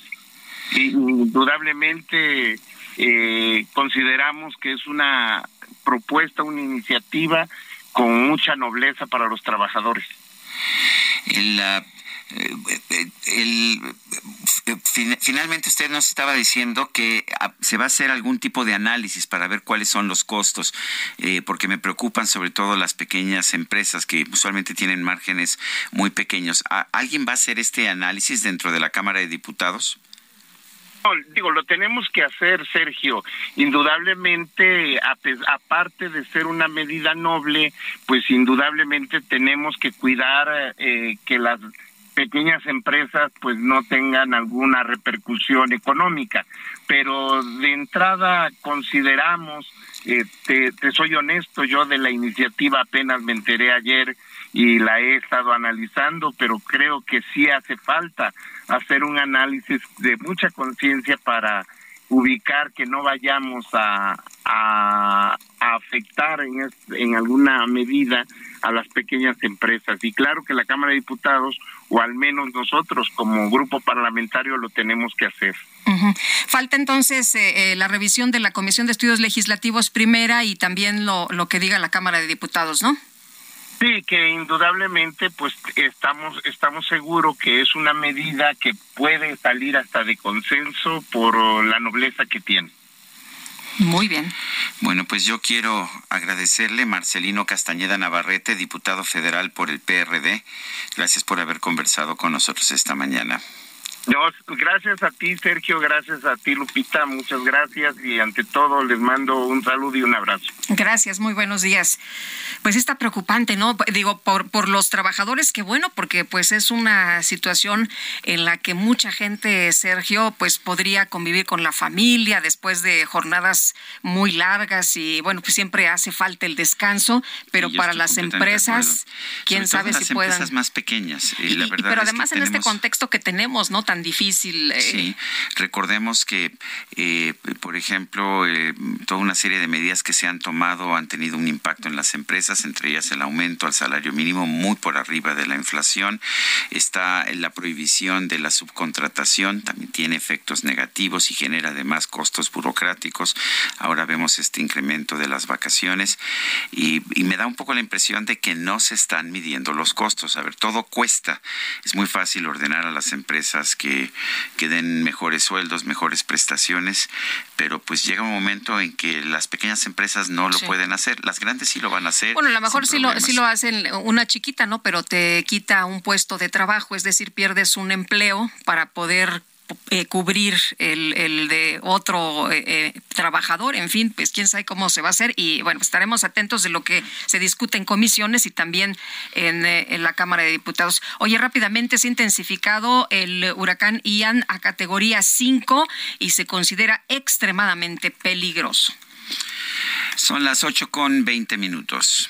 El Químico Guerra con Sergio Sarmiento y Lupita Juárez. Químico Guerra, ¿cómo te va? Muy buenos días. Sergio Lupita, buenos días. Miren, una reflexión que estoy leyendo en este momento que acaba de ser publicada. Eh, sabemos que las plantas no tienen ojos ni oídos, eh, pero sin embargo sabemos que sí sienten, que pueden ver, oír, oler y responder ante retos ambientales y peligros en su entorno, especialmente ante patógenos virulentos.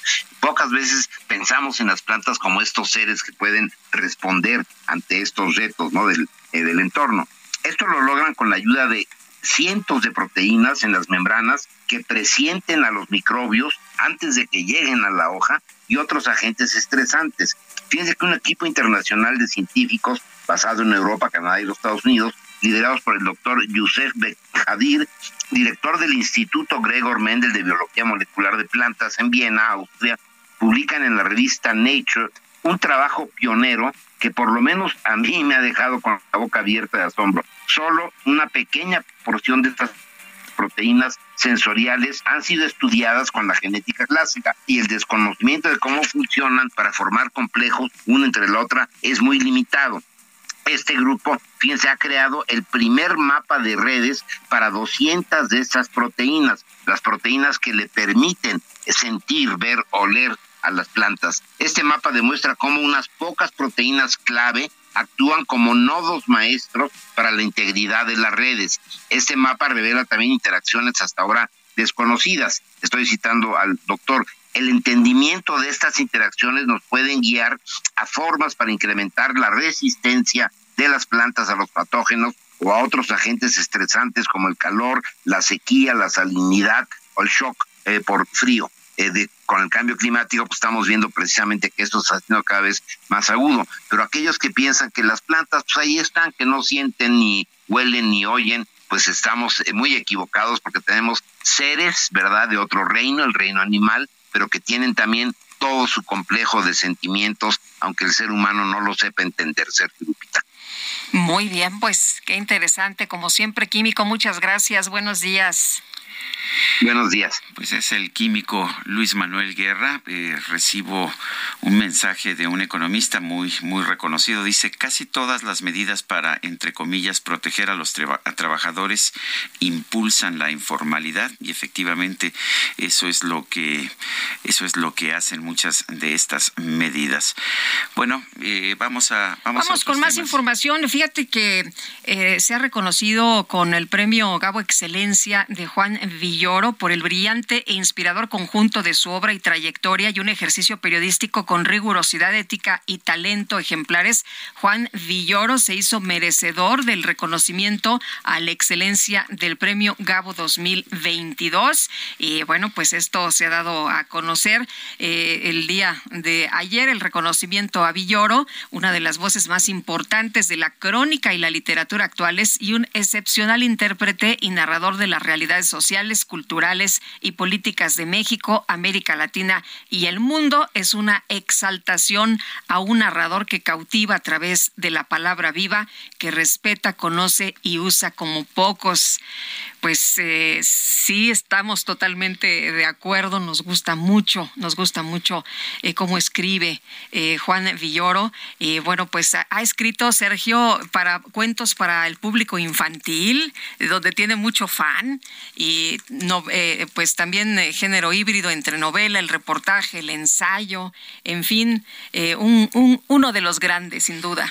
Bueno, pues es Juan Villoro, reconocido con el premio Gabo a la excelencia.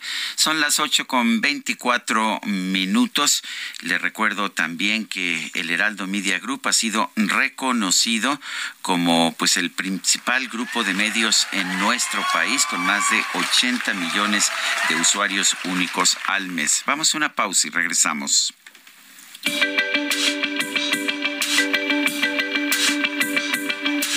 Sergio Sarmiento y Lupita Juárez quieren conocer tu opinión, tus comentarios o simplemente envía un saludo para hacer más cálida esta mañana. Envía tus mensajes al WhatsApp 5520. Planning for your next trip? Elevate your travel style with Quince. Quince has all the jet-setting essentials you'll want for your next getaway, like European linen, premium luggage options, buttery soft Italian leather bags, and so much more and it's all priced at 50 to 80% less than similar brands. Plus, Quince only works with factories that use safe and ethical manufacturing practices. Pack your bags with high-quality essentials you'll be wearing for vacations to come with Quince. Go to quince.com slash trip for free shipping and 365-day returns. 109647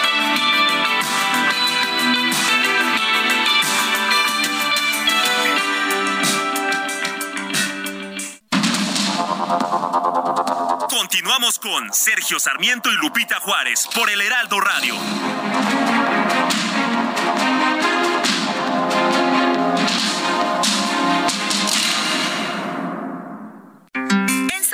Encuentras la mayor calidad. Aprovecha que el pollo entero fresco está a 37.90 el kilo y la milanesa de res pulpa blanca a 159.90 el kilo. Sí, a solo 159.90 el kilo. Soriana, la de todos los mexicanos. A septiembre 28. Aplican restricciones.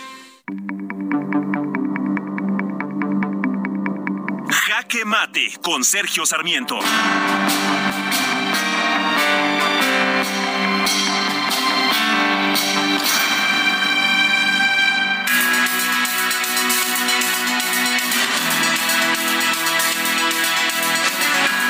La Constitución en su artículo 35 es muy clara prohíbe las consultas públicas sobre temas como la seguridad nacional y también sobre las Fuerzas Armadas. No es a propósito un artículo que venga de los tiempos neoliberales o conservadores. Es el artículo 35 que se estableció en este mismo gobierno para impulsar las consultas públicas que el propio presidente de la República, Andrés Manuel López Obrador, consideraba indispensables. De manera que ahí están, ahí está ese artículo impulsado por la izquierda. Pero resulta que el presidente de la República quiere hacer una consulta sobre un tema que tiene que ver con si las Fuerzas Armadas pueden o no, o deben o no, seguir participando activamente y de manera permanente en labores de seguridad pública. Esto es precisamente lo que está prohibido por el artículo 35 de la Constitución. Eh, el presidente piensa que esto se puede obviar si en lugar de llamar consulta a lo que se va a lo llama ejercicio de democracia participativa. Pero este mismo cambio de nombre que está haciendo el presidente simplemente revela que está consciente de que estaría violando esta, esta prohibición del artículo 35 de la Constitución. Peor aún, Adán Augusto López, el secretario de Gobernación, dice que esta consulta sobre la militarización de las fuerzas de seguridad de nuestro país la debe hacer, la debe organizar la va a organizar el propio ejército. Dicen que el INE no es confiable y que el INE es claro y que el INE es muy caro. Y bueno, resulta que el ejército no es transparente en el gasto que realiza, de manera que nunca sabremos lo que cuesta un ejercicio, pero sobre todo eh, me parece que el ejército sería la institución menos apropiada para hacer una consulta sobre la participación del ejército en las fuerzas de seguridad pública. Yo soy Sergio Sarmiento y lo invito a reflexionar.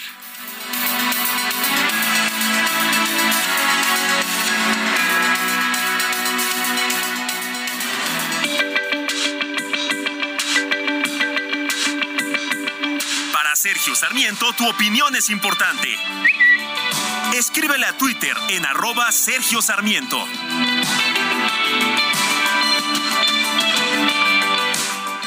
Lo mejor de México está en Soriana. Aprovecha que la papa blanca está a 29.80 el kilo. Sí, a solo 29.80 el kilo. Y la manzana golden en bolsa a 21.80 el kilo. Sí, a solo 21.80 el kilo. Martes y miércoles del campo de Soriana. Solo 27 y 28 de septiembre. Aplica restricciones. Qué triste fue decirnos adiós cuando nos adorábamos más.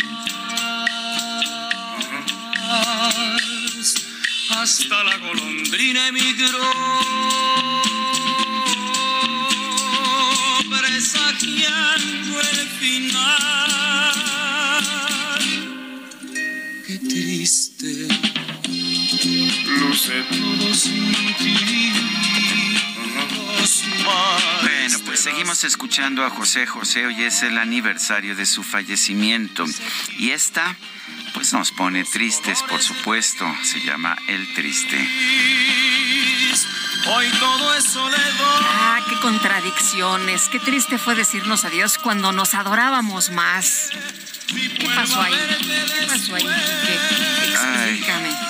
Bueno, la canción es de Roberto Cantoral y, y la verdad qué gran canción, ¿no? Muy buena, muy buena. Oye, estaba viendo que en 2021 se registraron en México 149.675 divorcios. Esto es un incremento de 61.4% con respecto a 2020. Las mayores tasas de divorcios para cada 10.000 habitantes de 18 años o más se dieron en Campeche. Ay, nuestros cuates de Campeche fueron los que más se divorciaron. Los de Sinaloa, los de Coahuila también. Qué cosa, qué cosa. Pero bueno, pues qué triste, qué triste fue decirnos adiós. Tenemos mensajes de nuestro público. Nos dice, nos dice Francisco eh, sobre la pregunta de hoy: ¿Cómo se verá una fotografía el día de la votación con un militar armado en la entrada de la casilla de votación y un letrero? El voto es libre y secreto. Y bueno, también nos dice otra persona, Julián Moreno de Tuxtla Gutiérrez, Chiapas. Buenos días, Lupita y Sergio. Soy un radioescucha que buscando nuevas fuentes de información lo sintonizo todos los días, pero desgraciadamente me doy cuenta que no informan, sino que se desinforman al dar las noticias que leen siempre vertiendo comentarios negativos al gobierno actual cuando considero que deben ser neutrales como informadores, sean responsables y respetuosos con su audiencia, porque me considero uno de ellos, es lo que nos dice don Julián Moreno desde Tuxtla Gutiérrez. Pues yo le agradezco que nos escuche, don Julián Moreno. Aquí no se va a arrepentir, tiene toda la información, tiene también opiniones, por supuesto. Dice J. Reyes del Estado de México, las críticas de algunos políticos sobre el crecimiento económico son contrarias a cuando ellos estaban al frente. Ahora sí se puede ver un cambio medible, lo que en sexenios anteriores era solo mera política. Son las ocho con treinta y siete minutos. El secretario de Gobernación, Adán Augusto López, presentó durante la conferencia de prensa del presidente López Obrador eh, las tres preguntas que se harán en la consulta, que ya no será una consulta, sobre la Guardia Nacional. El doctor Luis Carlos Ugaldes, director general de Integralia Consultores, lo tenemos en la línea telefónica. Luis Carlos, gracias por tomar la llamada. En primer lugar, ¿cómo ves esta consulta que ya no se va a llamar consulta. Muy buenos días, Lupita y Sergio. Hola, ¿qué tal? Me parece que es un engaño lo que está proponiendo López Obrador. No es la primera vez que lo hace. Eh, está evadiendo la Constitución. Eh, porque la ley de consulta popular que tiene su fundamento en la Carta Magna establece ciertos criterios. Se tiene que ser en agosto, tiene que ser organizada por el INE, hay ciertos temas prohibidos como consultar cómo se organizan las Fuerzas Armadas, etcétera, etcétera. Por cierto, debo decir que esa legislación en materia de consulta popular se reformó en 2019 por petición de López Obrador para que estas consultas pudieran ser hechas cada año. Anteriormente solo ocurrían cada tres. Y esta legislación hecha para López Obrador, ahora el presidente la evade, eh, le da la vuelta y fundamenta su ejercicio en una cosa que se llama ejercicio de participación social. En el fondo lo que él quiere es hacer una votación a su manera, con sus allegados, controlada por el gobierno y eh, le llama ejercicio de participación social. En el fondo lo que el presidente quiere es, uno, mostrar la irrelevancia del INE, porque al final de esto va a decir, ya ven, el pueblo puede organizar sus elecciones. Dos, presionar al Congreso para que le apruebe que los soldados se queden en las calles durante varios años más en materia de seguridad pública. Y tercero, controlar la narrativa. Eso es, si le dicen que sí y aprueban la estadía de las Fuerzas Armadas en las calles, gana.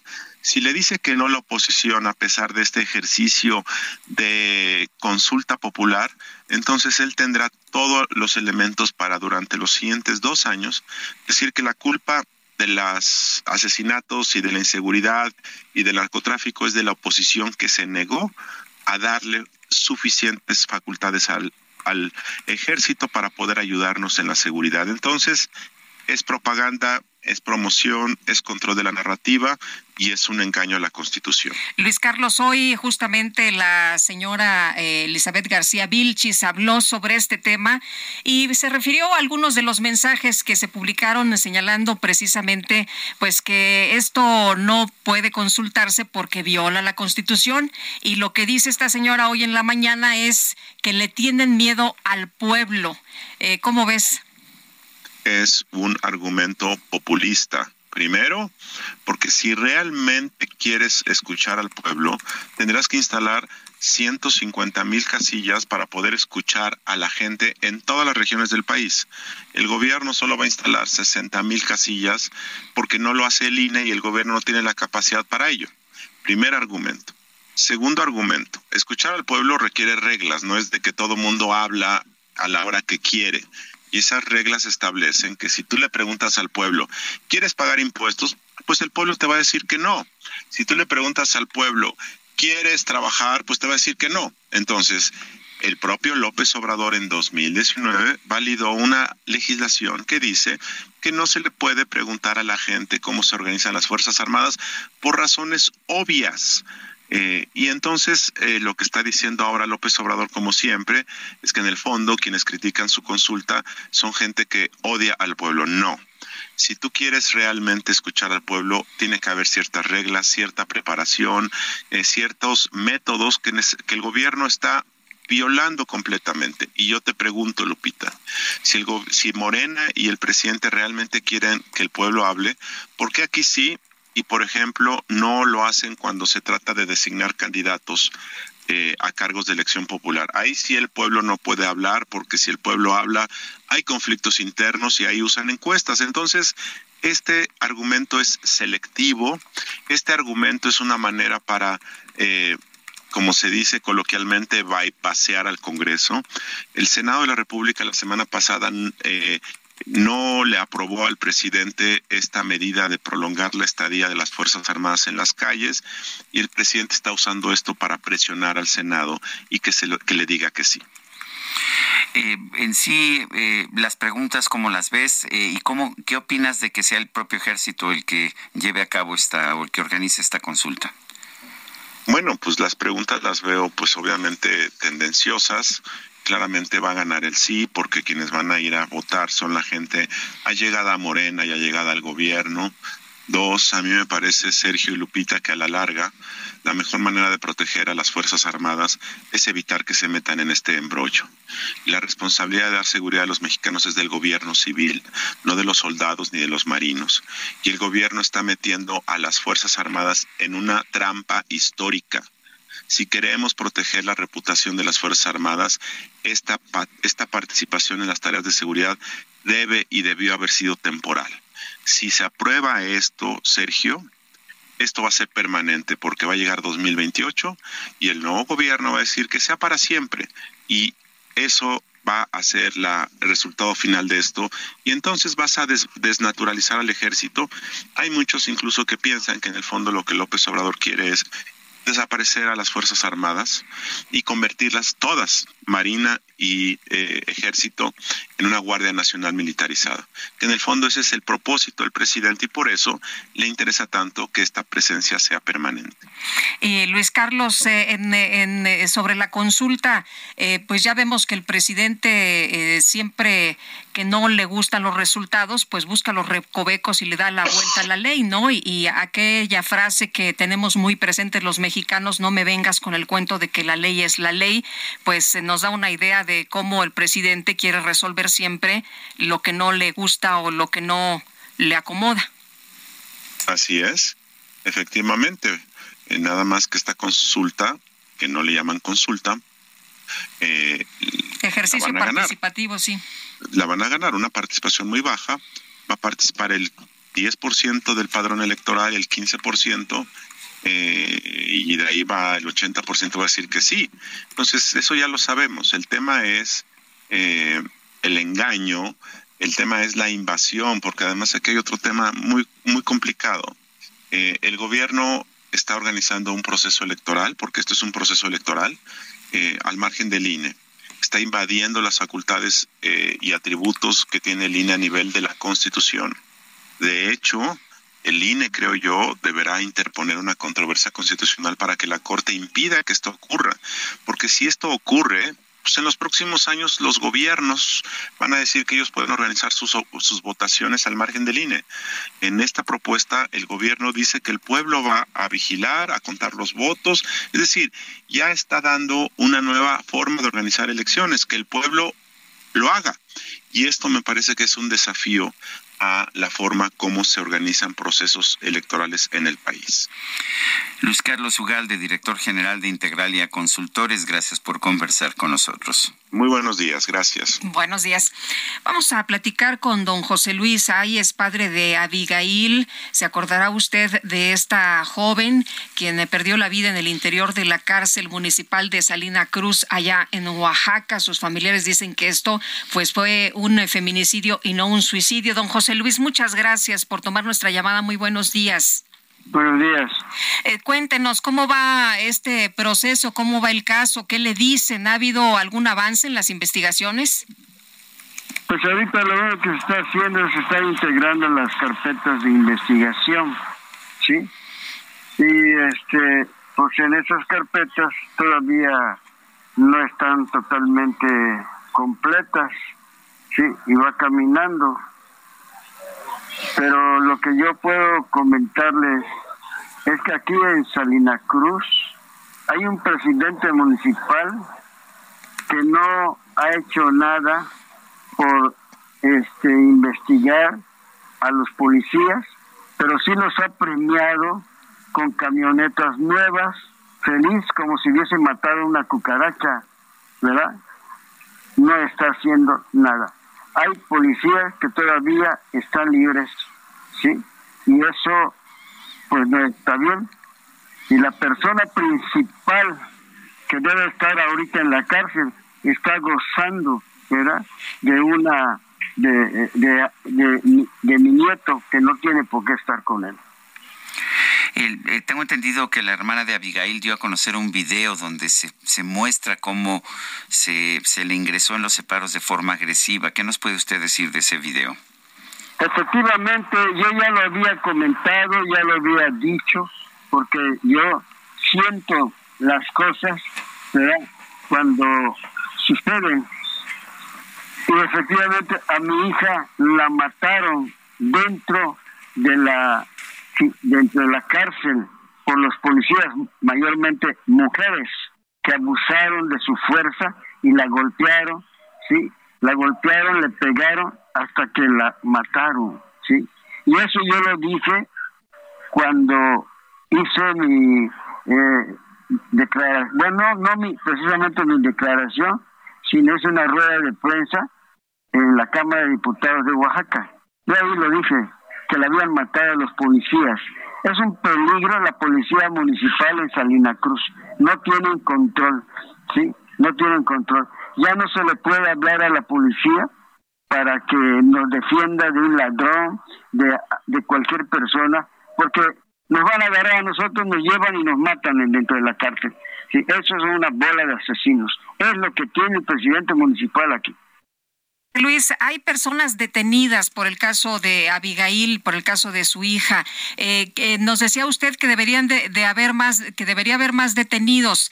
Eh, ¿Cuántas personas más? Eh, ¿Usted sabe específicamente quiénes deberían de estar en la cárcel por estos hechos, por este asesinato? Bueno, mire, hay dos, dos este, detenidos, que era el juez sí. y, el, y el comisario. Están detenidos este pero todavía hay más por detener. Entre ellos hay unas mujeres verdad hay unas mujeres que una que se llama Roxana sí otra que se llama Yajaira otra que, se llama creo que Isis y, y, un tal Osvaldo. Esos son los principales pero no me basta a mí con ellos porque hay que detener desde que inicia, desde que detuvieron a mi hija en la calle, a todas esas personas, incluyendo a, su expareja, a todas esas personas debían estar detenidas, debían estar investigadas hasta dar con todos los culpables. No solo es uno, no solo son dos, son varios, ¿sí? Muy bien. Pues don José Luis, eh, muchas gracias por tomar nuestra llamada de nuevo y le mandamos un abrazo y estaremos muy atentos. Muy buenos días. Buenos días, muchas gracias. Hasta luego. Pues desde el primer video que, conocemos, desde el primer video que vimos, eh, pues ahí se aprecia claramente cómo suben a esta mujer a la fuerza y cómo ella lucha para que no la pongan en la batea de esta patrulla en la que finalmente es subida y llevada a los separos, donde pierde la vida. Bueno, pues y lo que vemos es que seguimos viendo situaciones en las cuales claramente no hay no hay justicia y bueno y, no es la que la que ocurre a nivel federal es la que ocurre a los niveles oye te pueden detener pero por qué te tienes que morir no estoy de acuerdo completamente de acuerdo. Bueno el gobierno de los Estados Unidos ha emitido una nueva alerta de seguridad sobre Rusia. Dice que los ciudadanos estadounidenses no deben viajar a Rusia y que aquellos que residan en Rusia o que viajen a ese país deben salir de Rusia de inmediato eh, la última vez ah, que se dio a conocer un comunicado de este tipo fue días antes de una invasión rusa a Ucrania. Este comunicado por parte de las autoridades de los Estados Unidos pues genera genera incertidumbre y genera dudas acerca de lo que viene en estos momentos en que Rusia acaba de organizar un referéndum en las áreas que tiene conquistadas eh, para buscar la anexión de estas áreas al territorio de Rusia. Y vámonos con Javier Ruiz. Javier, ¿dónde andas? Muy buenos días. Hola Lupita, tal excelente mañana. Nos encontramos en la zona de clavería Lupita Sergio, justamente a un costado de donde se encuentra la estatua de José José. Hay que recordar que hace tres años pues el príncipe de la canción falleció. El día de hoy pues espera que le realicen un homenaje justamente en este parque de la China, ubicado en la calle de Allende, muy cerca de la calle de Egipto. En los próximos eh, minutos pues algunos aficionados están congregando, han traído algunas veladoras y justamente se espera que comiencen a realizar y a cantar por supuesto eh, pues las melodías que tanto tiempo se han eh, recordado por estos años. En cuestiones de violencia en general, Lupita, el avance es bastante aceptable. Son calles de tránsito local aquí en los alrededores del Parque de la China. De momento, Lupita Sergio, este es reporte que tenemos. ¿Ya tienes listas tus canciones, mi querido Javier? Eh, vamos a ver qué, con qué podemos deleitar aquí a la, a la gente. bueno, nos agarran a tomatazos, pero bueno. Me parece muy bien.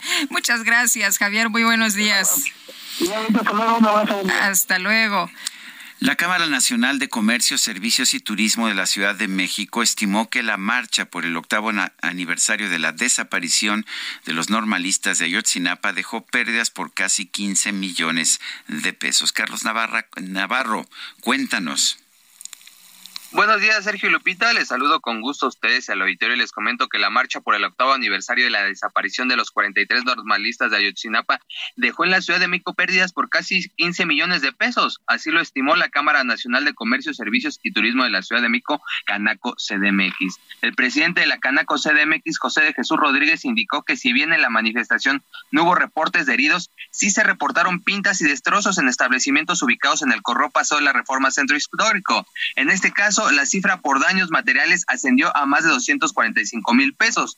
Además, el líder empresarial señaló que con la intención de preservar su patrimonio y evitar daños a sus negocios, 4.898 establecimientos ubicados en la ruta de la manifestación y cercanías optaron por cerrar sus puertas, lo que generó afectaciones por ventas no realizadas de 14 millones 678 mil pesos. También les comento que el gobierno de la Ciudad de México ya prepara el operativo para el próximo 2 de octubre, fecha que se conmemora el 54 aniversario de la masacre estudiantil en Tlatelolco. El secretario de Seguridad Ciudadana local, Omar García Harfuch, informó que tienen un operativo base, pero lo van adaptando de acuerdo a las circunstancias en la Ciudad de México. Escuchemos la próxima marcha que tenemos este, del 2 de octubre. Ya están trabajando los compañeros de agrupamientos en capacitación permanente.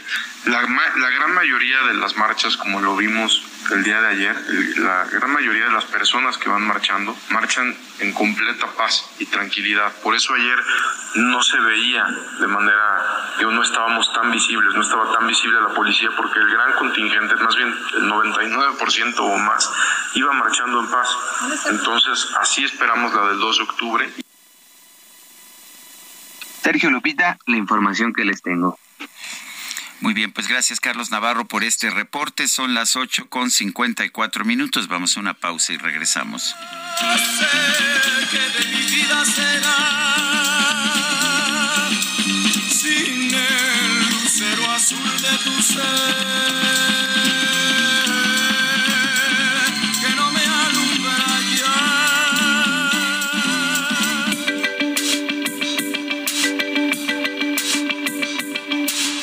Sarmiento y Lupita Juárez quieren conocer tu opinión, tus comentarios o simplemente envía un saludo para hacer más cálida esta mañana.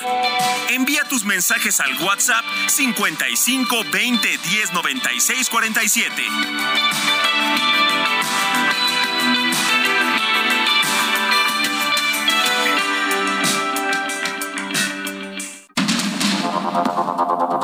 Continuamos con Sergio Sarmiento y Lupita Juárez por el Heraldo Radio.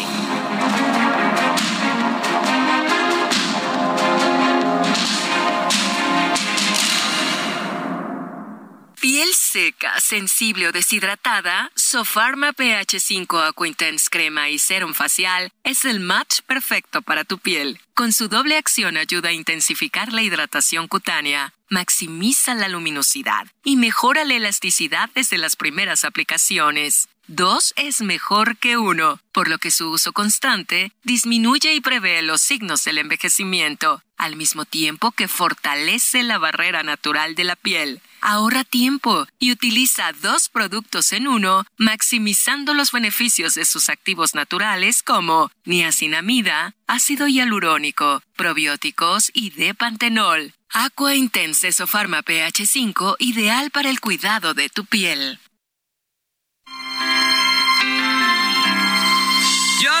Pasado, pasado.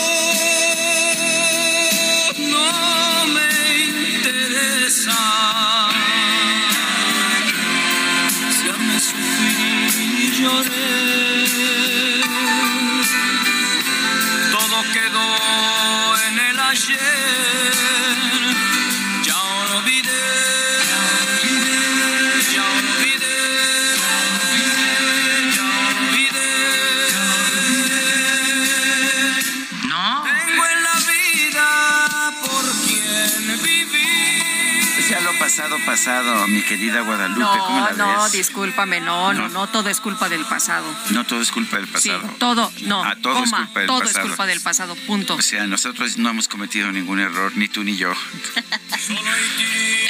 Ay, ajá, sí, ahorita.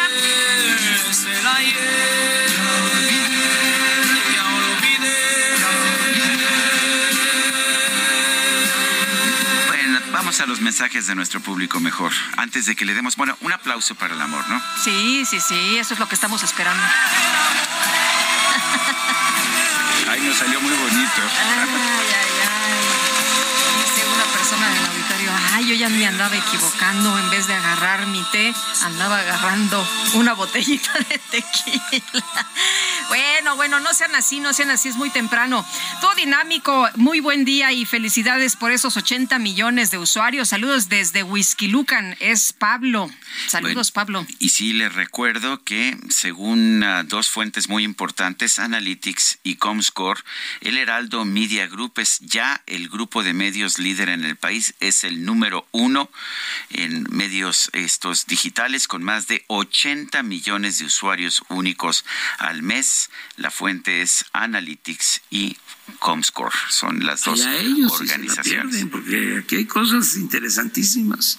Eso sí, totalmente de acuerdo. Pero hay más, más mensajes. Nos dice eh, eh, Guillermo, un saludo, un enorme gusto que sea del primer lugar en audiencia. Escucho el Heraldo desde las 6 de la mañana hasta las 7 de la noche. Gracias, Sergio Lupita, que conozco más de política, finanzas, economía, seguridad y tengo el gusto de seguirlos desde, creo, más de 20 años. Híjole. No, bueno, Ah, ahora sí que ya este Don ya es Guillermo. parte del activo fijo. Dice otra persona, Sergio Sarmiento, te invito a bajarte de tu nube y platiques con cualquier promotor de marca, ya sea cadena departamental o autoservicio y veas la realidad. El monstruo del outsourcing no está muerto, solo cambió de piel gracias al nuevo gobierno. No nos pone su nombre esta persona. La verdad es que lo que yo dije y lo mantengo es que la legislación de outsourcing simplemente generó más problemas de carácter administrativo para las empresas. Ni digo que desapareció, ni digo que no desapareció. En algunos casos se eliminaron los outsourcing, en otros casos se ocultaron los outsourcing. Lo que sí generó es un problema eh, muy importante para las empresas. Son las nueve con cinco minutos. Lo mejor de México está en Soriana. Aprovecha que la papa blanca está a 29.80 el kilo. Sí, a solo 29.80 el kilo. Y la manzana golden en bolsa a 21.80 el kilo. Sí, a solo 21.80 el kilo. Martes y miércoles del campo de Soriana. Solo 27 y 28 de septiembre. Aplican restricciones. A un resumen de la información. Esta mañana el director del Instituto Nacional de Antropología e Historia, Diego Prieto, informó que 450 arqueólogos trabajan en el plan de salvamento del patrimonio cultural en la construcción del tren Maya. Se desarrolla un intenso salvamento arqueológico en donde tenemos más de 450 arqueólogos trabajando, alrededor de 900 profesionistas en las diferentes tareas que abarcan también un enorme esfuerzo de sistematización de la información, de georreferenciación de los datos culturales y arqueológicos y de análisis de los materiales que se van obteniendo. Presentadora de la sección ¿Quiénes quieren las mentiras? Elizabeth García denunció que la oposición lleva a cabo una campaña en contra de la consulta ciudadana. ¿Cómo la ves sobre la participación de las Fuerzas Armadas en tareas de seguridad pública? Dicen que el artículo 35 constitucional no vincula consultas populares sobre las Fuerzas Armadas y la seguridad pública, pero la participación social es un ejercicio democrático parte de la libertad de pensamiento y la libertad de expresión. Se propone una consulta sin carácter vinculatorio, pero sí con un peso de una opinión colectiva. No me vengan con el cuento de que la ley es la ley. Un grupo de diputados del PAN, el PRI y Movimiento Ciudadano anunció que va a presentar una denuncia ante la Fiscalía General de la República por el desperdicio de más de 5 millones de vacunas contra el COVID-19 que fueron desechadas porque caducaron. ¿Qué son 5 milloncillos de vacunas, hombre? Y además eran donaciones. ¿Para qué se preocupan? La Secretaría de Salud Federal informó que con corte al pasado 26 de septiembre en México se han registrado 1.627 contagios de viruela símica. El Palacio de Buckingham presentó este martes el estandarte del rey Carlos III al concluir el periodo oficial de luto por la muerte de la reina Isabel II. Olvida mi nombre, mi cara, mi casa y. Bueno, pues el INEGI dio a conocer que en 2021 se registraron 453.085 matrimonios en México, lo que representa un incremento del 35% respecto a 2020. Sin embargo, el organismo también informó que el año pasado hubo 149.675 divorcios, 61.4% más que en 2020. Las mayores tasas de divorcio se registraron en Campeche, Sinaloa y Coahuila. Ya ves, Guadalupe, esto ratifica mi convicción de que la principal causa de divorcio ¿Cuál es? ¿Cuál es? es el matrimonio. Sin duda. Todo una gran fantasía volví. Porque entendí que quería las cosas que viven. En Soriana encuentras la mayor calidad. Aprovecha que el pollo entero fresco está a 37.90 el kilo y la milanesa de res pulpa blanca a 159.90 el kilo. Sí, a solo 159.90 el kilo. Soriana, la de todos los mexicanos. A septiembre 28. Aplican restricciones.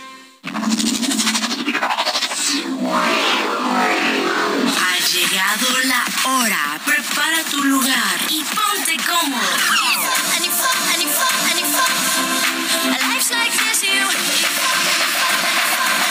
Ahora inicia La micro deportiva.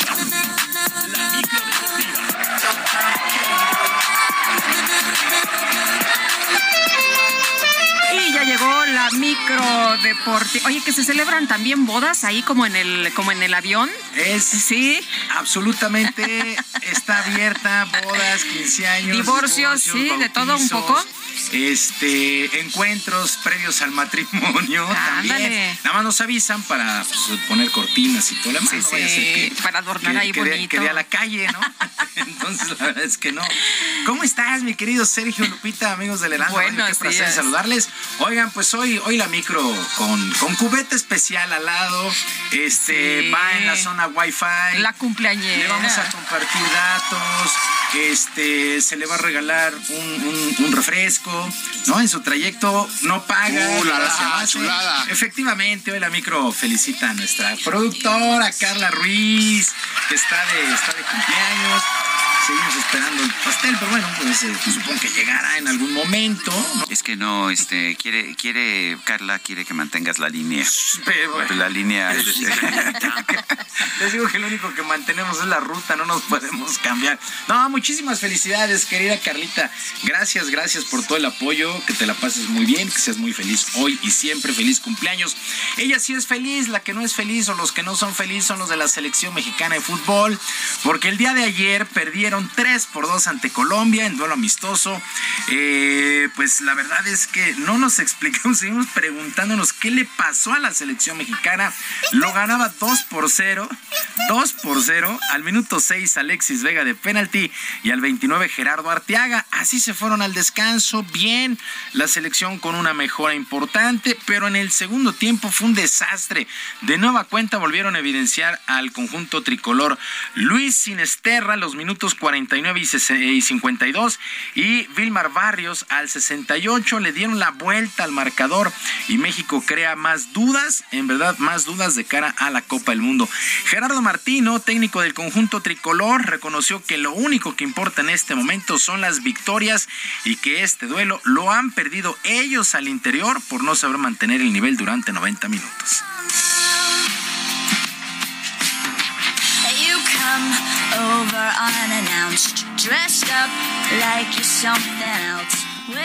Yo no creo que en ningún momento nos hayan borrado, creo que tuvimos 15 minutos donde estuvimos este, desconcentrados, donde perdimos el marcaje en una pelota parada, eh, donde nos hicieron un tercer gol que es, poco evitable analizándolo desde el lugar que se analice. Eh, y, teniendo un primer tiempo de lo mejor en cuatro años, este, incluso con, pudiendo haber hecho algún gol más.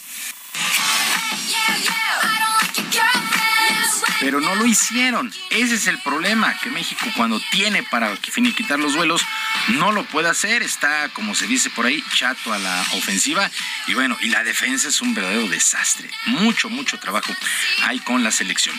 ¿Y cómo le fue a los rivales de México en la Copa del Mundo allá en Qatar? Argentina venció 3 por 0 a Jamaica con doblete de Leo Messi. Arabia le arrancó empate sin goles a los Estados Unidos. Así las cosas con el grupo, el grupo México en la Copa del Mundo. En más duelos internacionales, España, España venció 1 por 0 a Portugal con tanto agónico de Álvaro Morata al minuto 88 y con este resultado los ibéricos avanzaron a las semifinales de la Liga de las Naciones allá en Europa, situación que tiene muy contento al entrenador Luis Enrique que ha dedicado el triunfo a toda su afición.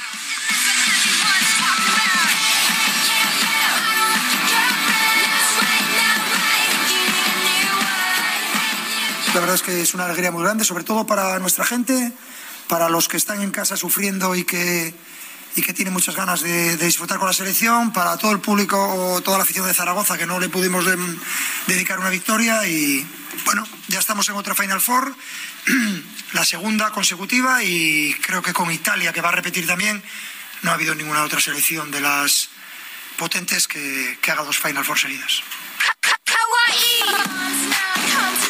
Emocionante el juego, sin lugar a dudas, entre España y Portugal. En lo que corresponde al balompié local, Duilio Davino se presentó ante los medios de comunicación para confirmar su salida como presidente deportivo de los Rayados del Monterrey al finalizar la actual campaña. Davino salió al paso de los rumores que ya lo ponen como directivo de otras instituciones como la del América, donde por cierto fue jugador. Escuchamos a Duilio Davino.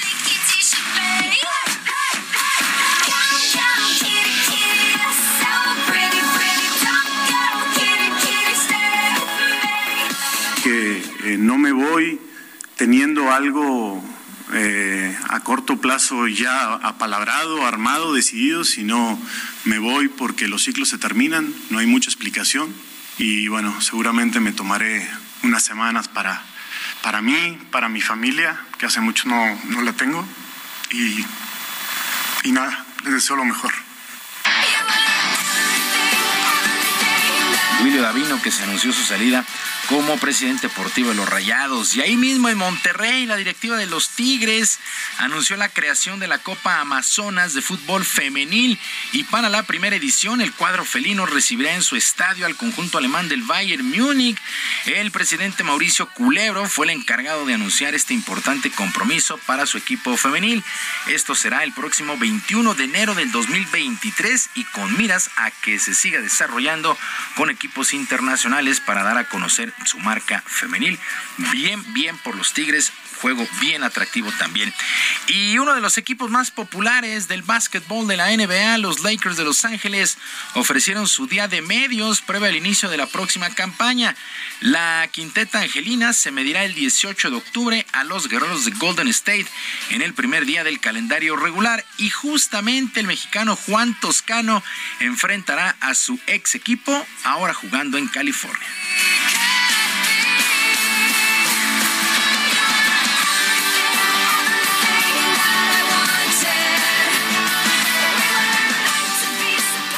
Fue una decisión muy fácil porque, pues como dijo, Los Ángeles es diferente. Es una ciudad impresionante de, pues, de todas maneras, pero de deporte, como es una ciudad de campeones. Um, y es la plataforma más grande en básquet y yo creo en todos los deportes. Los Lakers son una marca que todos conocen en todos lados del mundo. Juan Toscano, seleccionado nacional, jugó con los guerreros de Golden State y será su primera campaña con los Lakers. Eh, dice que ha sido una buena elección. Me parece que sí, da mucha proyección. Y el día de hoy, el pitcher mexicano Julio Urias estará buscando su victoria 18 de la temporada en el béisbol de las grandes ligas con los Dodgers de Los Ángeles, que se medirán a los padres de San Diego. El sinaloense tiene récord de 17 ganados, 7 perdidos, 2.25 en carreras limpias admitidas y está peleando fuerte por el trofeo Cy Young. Por su parte, otro mexicano, Luis César, abrirá por los Rojos de Cincinnati ante los Piratas de Pittsburgh. Eh, récord de cuatro ganados y cuatro perdidos para Luis César. Por lo pronto, los Yankees vencieron el día de ayer, cinco carreras por dos a los Azulejos de Toronto. Todos los ojos están puestos en Aaron Judge. El día de ayer se fue de uno nada, recibió cuatro, cuatro bases por bolas y sigue en 60 cuadrangulares. Le falta uno para igualar el récord con los Yankees de Roger Maris. Alejandro Kirk, el otro mexicano, catcher, se fue de 4-1 con los Azulejos de Toronto, mientras que los Cachorros de Chicago perdieron dos carreras por una ante los Phillies de Filadelfia. El mexicano Esteban Quirós de segunda base para los Cachorros de 4-1 en este compromiso, ya la recta final de la campaña en el béisbol de la Gran Carpa. Sergio Lupita, amigos del auditorio, la información deportiva este día. Les recuerdo nuestras vías de comunicación en Twitter. Estoy en arroba jromerohb, en arroba jromerohb, además de nuestro canal de YouTube, Barrio Deportivo, el Barrio Deportivo en YouTube, de lunes a viernes a las 7 de la noche. Que es un extraordinario día para todos. Muchas gracias, Julio.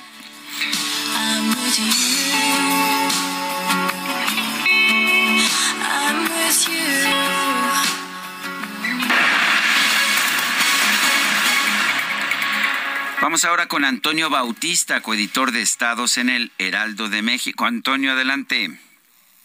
Sergio Lupita, buenos días. El estrés agudo y las tensiones rompen los corazones y durante la pandemia estos factores han estado presentes y siguen estando sobre todo por el miedo al contagio, el luto y el aislamiento que se vivió durante la emergencia sanitaria del COVID-19. Este jueves se conmemora el Día del Corazón y las enfermedades de este órgano han cobrado una preocupación particular debido a la pandemia. En realidad, algunos especialistas consideran a los males cardíacos como una pandemia permanente, sobre todo porque se calcula que cada año fallecen en México al menos 150 mil personas por un infarto. Entre los padecimientos que se han hecho presentes durante estos dos años de COVID-19 están los corazones rotos. De acuerdo con especialistas, esto puede verse exacerbado por el aislamiento, el miedo al contagio y el fallecimiento de seres queridos. Descrita por primera vez en la década de los 90, la cardiomiopatía de Takotsubo el síndrome del corazón roto fue reportado también entre los padecimientos derivados de la COVID-19. Hay informes de una mayor incidencia del corazón roto después de desastres naturales. Esta enfermedad se manifiesta por la inflamación del ventrículo izquierdo como un pequeño globo sin que haya daño orgánico evidente. Los pacientes presentan dolor en el pecho, falta de aire, desmayos, palpitaciones y arritmias que son una sintomatología eh, parecida a quien está sufriendo un infarto. De acuerdo con las estadísticas, 90% de los casos del corazón roto se presentan en mujeres de entre 50 y 55 años. También se diagnostica entre hombres de 65 y 67 años en el país, pero los jóvenes, bueno, los adultos jóvenes y los eh, niños tampoco están exentos de este padecimiento. No, no hay un daño grave en el corazón y 95% de los pacientes, de acuerdo con los médicos, se recupera entre cuatro eh, y ocho semanas. La preocupación de los especialistas proviene de que la COVID-19 no solo es una enfermedad respiratoria, sino que afecta el cerebro, el sistema circulatorio y el corazón. Aunque el cuadro respiratorio es la principal eh, presentación clínica de la COVID-19, las afecciones cardíacas son cada vez más reconocidas. La Organización Mundial de la Salud manifestó su preocupación la semana pasada por las personas que padecen la condición post-COVID o el llamado COVID largo. María Bankerhoff, líder técnica de contra el COVID-19 del organismo, advirtió que hace falta más estudio para brindar atención a las personas que sufren esta condición post-COVID. A finales de 2021 se calculaba que en el mundo 144 millones de personas sufrían el COVID largo. Eso antes de que comenzara a circular la variante Omicron. Aún no hay una medición exacta de cuántos pacientes tienen este padecimiento. Los padecimientos del corazón se colocan en México con una alta mortalidad, principalmente porque la obesidad en el país es el primer, eh, está entre los primeros eh, lugares de enfermedades. Somos primer lugar en obesidad infantil y segundo lugar en obesidad de adultos y estos factores reducen la esperanza de vida. Académicos de la UNAM consideran que 90% de las afecciones cardíacas podrían evitarse con cambios en los hábitos de vida y así el panorama de eh, pues este estos padecimientos cardíacos, Sergio Lupita. Bueno, pues Antonio Bautista, gracias por esta información. Muchas gracias, buenos días. Buenos días. El padre del alcalde de Miguel Hidalgo, Mauricio Tabe, sujetó y amenazó a un funcionario del Instituto de Verificación Administrativa INVEA de la Ciudad de México ante la clausura de su negocio, un local de tacos que se llama Doneraki. El video muestra al propietario, Daniel Tabe, advirtiendo al trabajador que le clavaría un cuchillo que trae en la mano para después sujetarlo del rostro y acercarle el arma. Ante los gritos del personal del INVEA, el padre del alcalde amedrenta a los trabajadores y, bueno, pues también a quien grabó la, la agresión pero vamos a escuchar, vamos a escuchar parte de lo que pues se ha, eh, eh, difundido en los videos que se dieron a conocer el día ayer. Antes vas a comentar el alcalde, el alcalde eh, respondió con varios tweets. Uno fue eh, el que dijo: desde ayer comenzaron una campaña para atacar e intimidar a mi familia. Inventaron que tiene un negocio ilícito de tacos y que formo parte de él. Usan las instituciones para oficializar sus mentiras. Su desesperación no tiene límites. Y, y posteriormente dijo: desde el gobierno le pusieron el dedo a mi papá. Lamento mucho su reacción nada la justifica y esta es la, la disculpa que ofreció precisamente Daniel Tabe, el padre de Mauricio Tabe. Vamos a escuchar. Lamento mucho mi conducta de hoy. Nunca fue mi intención hacerle daño a alguien. Sinceramente, sentí mucho coraje de que me clausuraran mi negocio que me ha costado muchos años de trabajo. Me siento muy arrepentido y le ofrezco una disculpa a los verificadores que solo hacían su trabajo. De verdad me arrepiento. Bueno, pues, pues con todo y disculpa, eh, va a haber una investigación y vamos a ver en qué termina todo esto. Eh, pues ahí está lo que dice el alcalde, lo que dice este señor, eh, dueño de, de la taquería, y bueno, pues... Sí, el propio Mauricio Tabe ha dicho, nada justifica lo que pasó, estuvo mal como reaccionó mi papá y dijo, me sumo a sus disculpas públicas y ofreció también disculpas públicas el alcalde de Miguel Hidalgo. Son las nueve de la mañana con 24 minutos. Oye, tengo una información que tiene que ver con el doctor Américo Villarreal y de acuerdo con eh, Leti, Robles, eh, eh, le avisaron, dice ella, al doctor Américo Villarreal, que se metió en un vericueto por ignorar que tiene fuero, pese a tener licencia, deja sin efecto su regreso al Senado y es que si hubiera sostenido su equívoco, que pleno le iba a volver a aprobar la licencia. Así que bueno, pues ahí está, ahí está, eh, ya eh, se, se soluciona este tema. Vamos a una pausa y regresamos.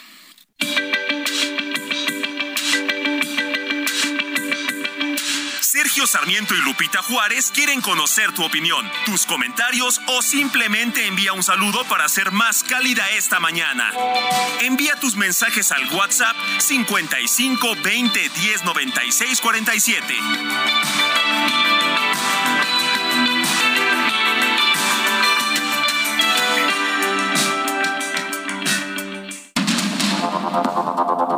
Continuamos con Sergio Sarmiento y Lupita Juárez por el Heraldo Radio.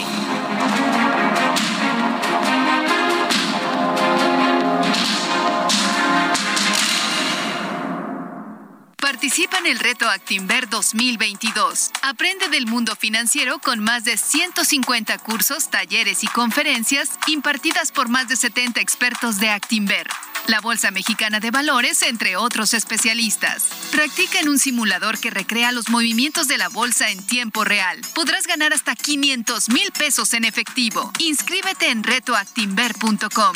Aprende, practica y gana con el reto Actinver 2022. Gastrolab, historia, recetas, materia prima y un sinfín de cosas que a todos nos interesan.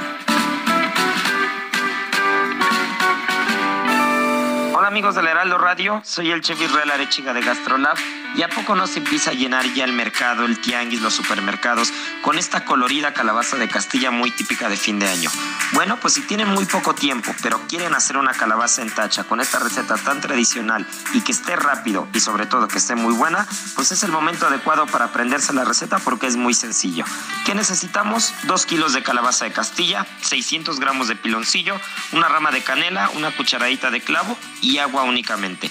El procedimiento es muy sencillo, vamos a cortar la calabaza en cubos medianos y si pesa unos 3-4 kilos la podemos cortar en 8 gajos. Ahora sí, la vamos a poner junto con las semillas en la olla express, vamos a agregar canela, clavos y piloncillo y vamos a prender sin tapar hasta que se haya disuelto el piloncillo. Ahora sí tapamos, 30 minutos de fuego, dejamos que se enfríe el olla express, destapamos y ahora sí vamos a poner a reducir hasta que tenga la consistencia que queremos, ya sea un poquito ligera o más cercana a la miel. Ponemos en un plato y disfrutamos porque es una delicia esta receta. Lo mejor de México está en Soriana. Aprovecha que la papa blanca está a 29.80 el kilo. Sí, a solo 29.80 el kilo. Y la manzana golden en bolsa a 21.80 el kilo. Sí, a solo 21.80 el kilo. Martes y miércoles del campo de Soriana. Solo 27 y 28 de septiembre. Aplican restricciones. Me da coraje verte, igual que un simple amigo, y hablarte lo preciso delante de la gente. Me da coraje verte después de una mañana loco amor sin pausa y hacer que no nos vimos. Me pongo como un loco. Pues hay gente que tiene influencias, tú sabes, ¿verdad? Esta, esta que no es la más famosa, pero que es muy bonita, de José José, se llama Quiero perderme contigo. Pero me dicen fuentes bien informadas que en una larga lista de peticiones, porque todo el mundo quería sus canciones, esta se la dieron a la petición de Memo Martínez, a quien le mandamos un fuerte abrazo. Él nos ayuda con, con los viales, coordina a Nuestro los reporteros via- viales y este yo no sé qué pues qué influencias tiene con nuestra producción que deben ser muy grandes pero de toda la lista que había al único que le hicieron caso fue a Memo Martínez Déjame Saludos, decirte, Memo. déjame decirte, mi querido Sergio, que Memo tuitea mucho, pero todo ya sabes sobre la vialidad. Ah, sí. El día de hoy, desde muy tempranito, tuiteó sobre el homenaje ahí en Clavería a José José. Ah, pues bueno, ¿Qué- qué entonces te parece? se lo merece. Para que veas que sí es fan, es súper fan. Bueno, nos dice eh, Abraham Álvarez de Santa Rosa en la Gustavo Amadero. Querido Sergio y Lupita, el chiste se contaría solo si no presagiara una tragedia. Los militares realizarán una consulta inconstitucional acerca de militarización de la seguridad pública. Dice otra persona, para la microdeportiva México lo multan y suspenden eh, y le suspenden los partidos por el grito homofóbico. ¿Y qué hace la FIFA con Italia y España con el racismo, donde a los jugadores les avientan plátanos como si fueran monos? Es lo que dice René Miranda. Creo que también lo sancionan, ¿eh? Saludos desde Chiapas, excelente programa. Los escucho llevando a mis hijos a la escuela. Que estén muy bien, don Ricardo Esponda. Igualmente usted también y gracias por sintonizarnos. Son las 9.35, vamos con Mónica Reyes, nos tiene información. Adelante, Mónica.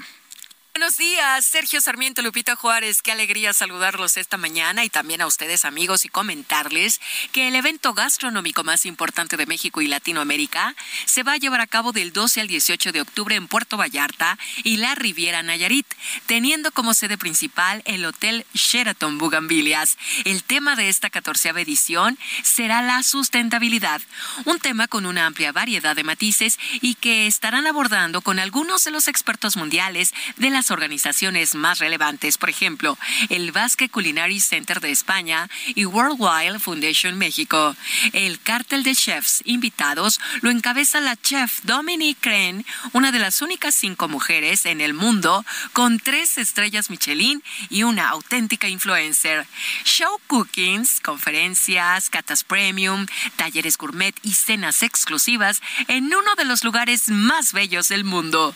Espera lo inesperado y no te pierdas Vallarta Nayarit Gastronómica 2022. Para más información, visita www.vallartanayaritgastronómica.com. Regreso con ustedes, Lupita Sergio. Excelente día. Gracias, Mónica Reyes. Y se me antoja, la verdad.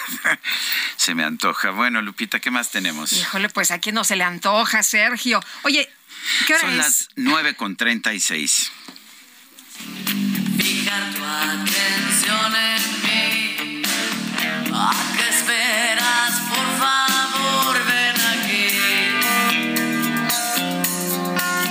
Pues mira que el ritmo no está como muy movidito.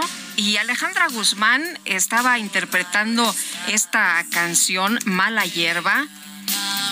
Cuando se cayó, fíjense ustedes que fue llevada a un hospital la noche de este martes luego de caerse a mitad de una actuación en Washington. La cantante mexicana se presentaba en la gala por los 35 años de la Fundación Herencia Hispana en el Centro Kennedy cuando tuvo este percance. De acuerdo con los testigos, Alejandra Guzmán entonaba mala hierba y apenas eh, pues era el segundo tema de la noche cuando se cayó en el escenario y tras permanecer tendida, gente del staff del evento acudió a de acuerdo con la información que se tiene incluso pues eh, fue llevada al hospital en una ambulancia pero fíjate Sergio me llama la atención que se cayó eh, no, no estaba moviéndose como suele hacerlo, que ya ves que tiene mucha energía y se desplaza por todo el escenario. Esta canción, de hecho, pues está muy cadenciosa, muy tranquilita y resulta que da un paso hacia atrás y se le dobla la, la, pierna, se cae para atrás, se cae de espaldas y ya no se puede levantar. Así lo que hemos podido ver en algunas imágenes, en algunos videos. Pues que se mejore, que se mejore Alejandra Guzmán. Sí.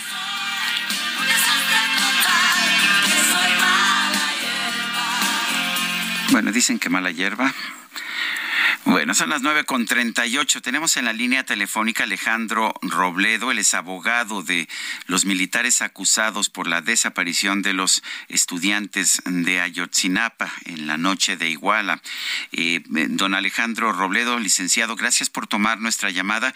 Cuéntenos, estamos viendo que el subsecretario de Derechos Humanos, Alejandro Encinas, acusó públicamente al general José Rodríguez Pérez de haber ordenado el asesinato de, de, seis normalistas que supuestamente estaban vivos cuatro días después, pero no se presentó esta acusación.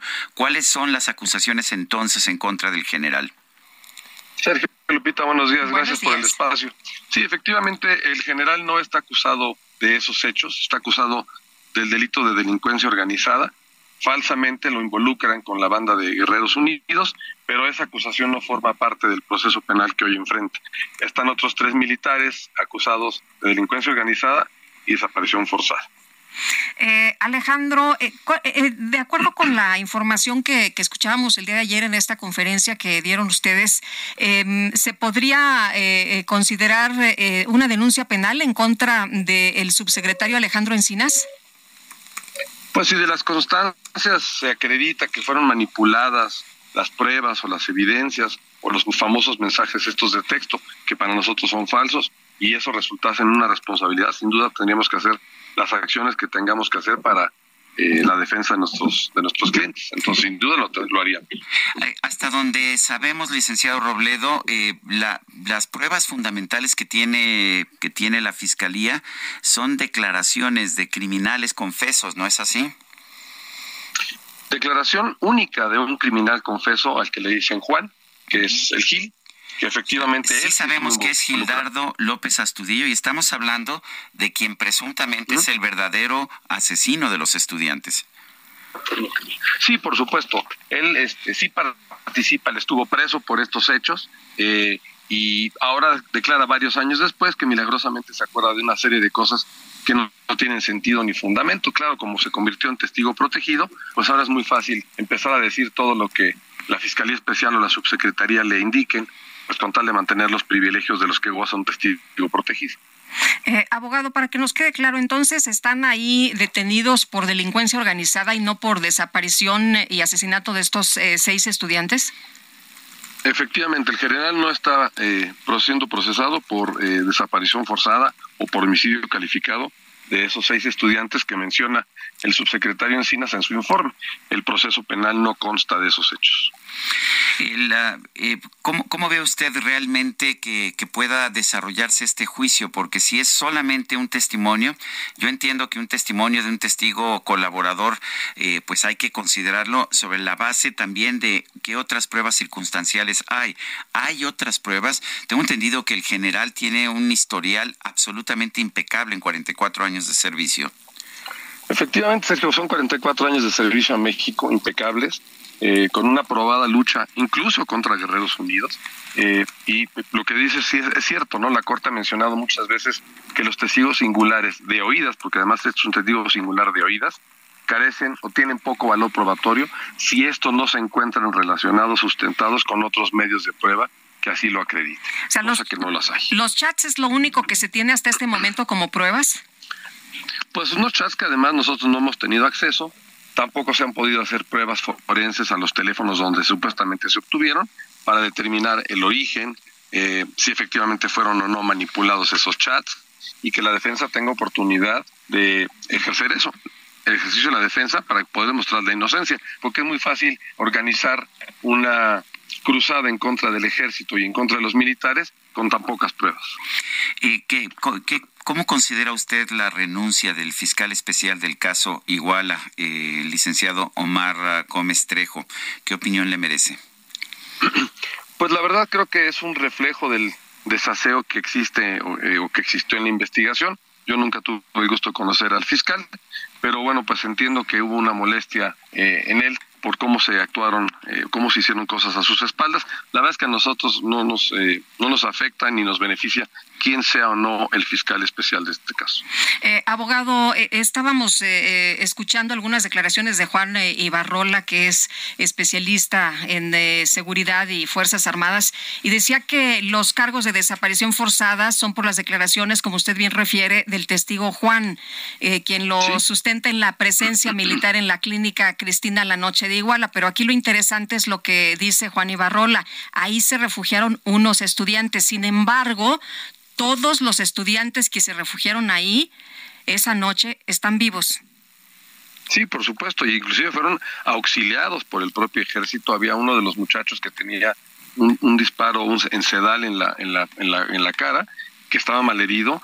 El ejército mexicano lo auxilió, le solicitó una ambulancia de la Cruz Roja Mexicana para que lo atendiera y todos esos muchachos que eran más o menos 20, 25, tenemos las fotos, nunca fueron detenidos, nunca fueron sometidos y están todos vivos. Entonces es falso que el ejército mexicano haya desaparecido a nadie. Es común que, que un militar que está siendo procesado en tribunales civiles permanezca detenido en el campo militar número uno. Por un tema de seguridad, eh, eh, yo creo que es lo, recomendable y lo prudente, porque si no correría riesgo su vida y la de los otros elementos si estuvieran en una cárcel del fuero común. Están puestos a disposición, eh, por contrato, su libertad personal del juez segundo distrito de procesos penales con sede en Toluca. Eh, abogado, si hay algunos responsables de esto que se señala por parte de Alejandro Encinas, no son los eh, militares detenidos. Entonces, por lo que estamos escuchando, de acuerdo a lo que ustedes eh, están señalando. Pues no, la, verdad es que yo creo que sigue siendo la misma teoría que las policías municipales, en combinación con Guerreros Unidos, lamentable y trágicamente desaparecieron a estos, a estos jóvenes, pero sin participación alguna del ejército. Inclusive el general en algún momento le va, el hoy general le marca al secretario de Seguridad Pública Municipal porque empieza a recibir como ciertos reportes, ciertas cosas extrañas y le pregunta, oye, ¿está bien? ¿Está todo bien? ¿Necesitas apoyo? ¿En qué te ayudo? Y contestó, no está pasando nada, todo está tranquilo, muchas gracias. La verdad es que lo que pretendía este exfuncionario público era evitar que el ejército se diera cuenta, no al revés. Licenciado Alejandro Robledo, abogado de los militares acusados por los por los hechos de Iguala, gracias o por su por una presunta eh, una presunta colaboración con el crimen organizado, gracias por hablar con nosotros. Muchas gracias, Sergio Lupita. Gracias por el espacio y que tenga un buen día. Igualmente, muchas gracias. Buen día. Y vamos a un recorrido por el país. Empezamos con Carlos Navarrete, allá en Guerrero.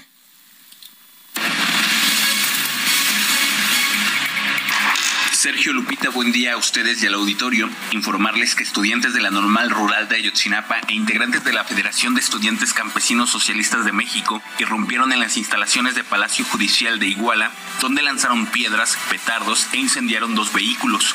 Con esta acción de protesta concluye la jornada de movilizaciones programadas este mes para conmemorar el octavo aniversario de la desaparición forzada de 43 estudiantes de Ayotzinapa, hecho ocurrido entre la noche del 26 y madrugada del 27 de septiembre de 2014.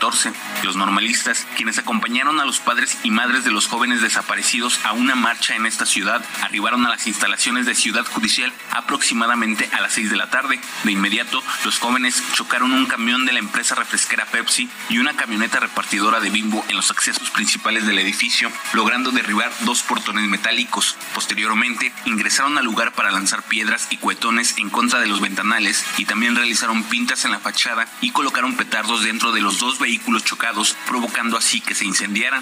Luego de 30 minutos de protesta, los estudiantes subieron a sus autobuses para salir de Iguala y viajar con dirección a Tixla, donde se encuentran las instalaciones de la normal rural de Ayotzinapa. Desde Guerrero, Carlos Navarrete. Buen día a todo el auditorio. Miguel Ángel Soto Martín, quien está desaparecido desde el pasado 15 de septiembre y sus familiares aún no tienen avances de su localización, pero al igual que él, hay otros estudiantes de la Universidad de Guadalajara desaparecidos en diversos hechos y es por ellos que se anunció la Marcha por la Paz y la Justicia para exigir la aparición de estos estudiantes, así como también la atención a las demás carpetas de investigación y las personas que se encuentran desaparecidas en la entidad. Y esta marcha se realizará el próximo 29 de septiembre en punto de las 10 de la mañana y saldrá del edificio de rectoría ubicado en la avenida Juárez y Enrique Díaz de León en Guadalajara, avanzará de forma pacífica rumbo a la Plaza de Armas, en donde pues ya se estará exigiendo al actual gobierno del estado que aclare estos casos. Y es que hasta el 31 de agosto del 2022 el acumulado histórico muestra que la mitad de los desaparecidos ha sucedido durante la actual administración de Enrique Alfaro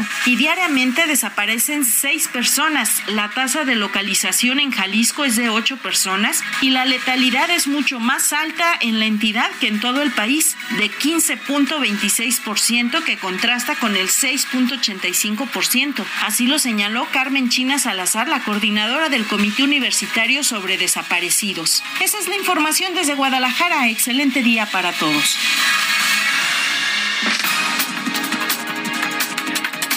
Son las 9 de la mañana con 49 minutos. Vamos a un resumen de la información más importante que se ha generado esta misma mañana de 28 de septiembre del 2022. El presidente Andrés Manuel López Obrador reconoció que en México hay periodistas que sufren agresiones, pero aclaró que su gobierno no lleva a cabo ningún tipo de represión contra este gremio. Que no hay uno, un periodista reprimido y mucho menos asesinado por el Estado, como era antes. Esa es la pequeña diferencia. Sí, sí hay, lamentablemente, periodistas asesinados, por eso no hay periodistas asesinados por el Estado como era antes. O sea, porque van a Europa o nuestros adversarios conservadores se dedican a decir de que se asesinan a los periodistas. Aquí se garantiza la libertad de expresión y el Estado no reprime, el Estado no viola derechos humanos.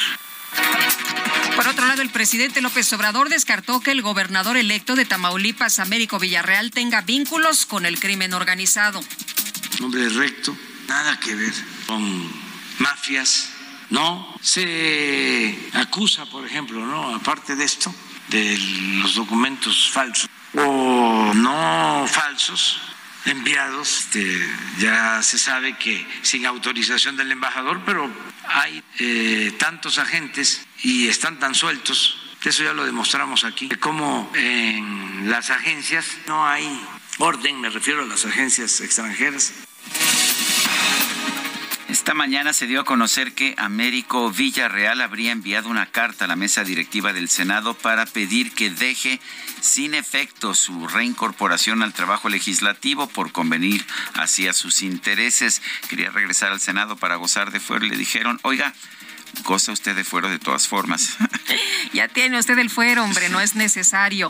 El doctor Luis Carlos Ugalde, director general de Integralia Consultores, advirtió en este espacio que las preguntas de la consulta ciudadana sobre la presencia del ejército en las calles son tendenciosas claramente va a ganar el sí, porque quienes van a ir a votar son la gente allegada a Morena y allegada al gobierno, Dos, a mí me parece, Sergio y Lupita, que a la larga la mejor manera de proteger a las Fuerzas Armadas es evitar que se metan en este embrollo.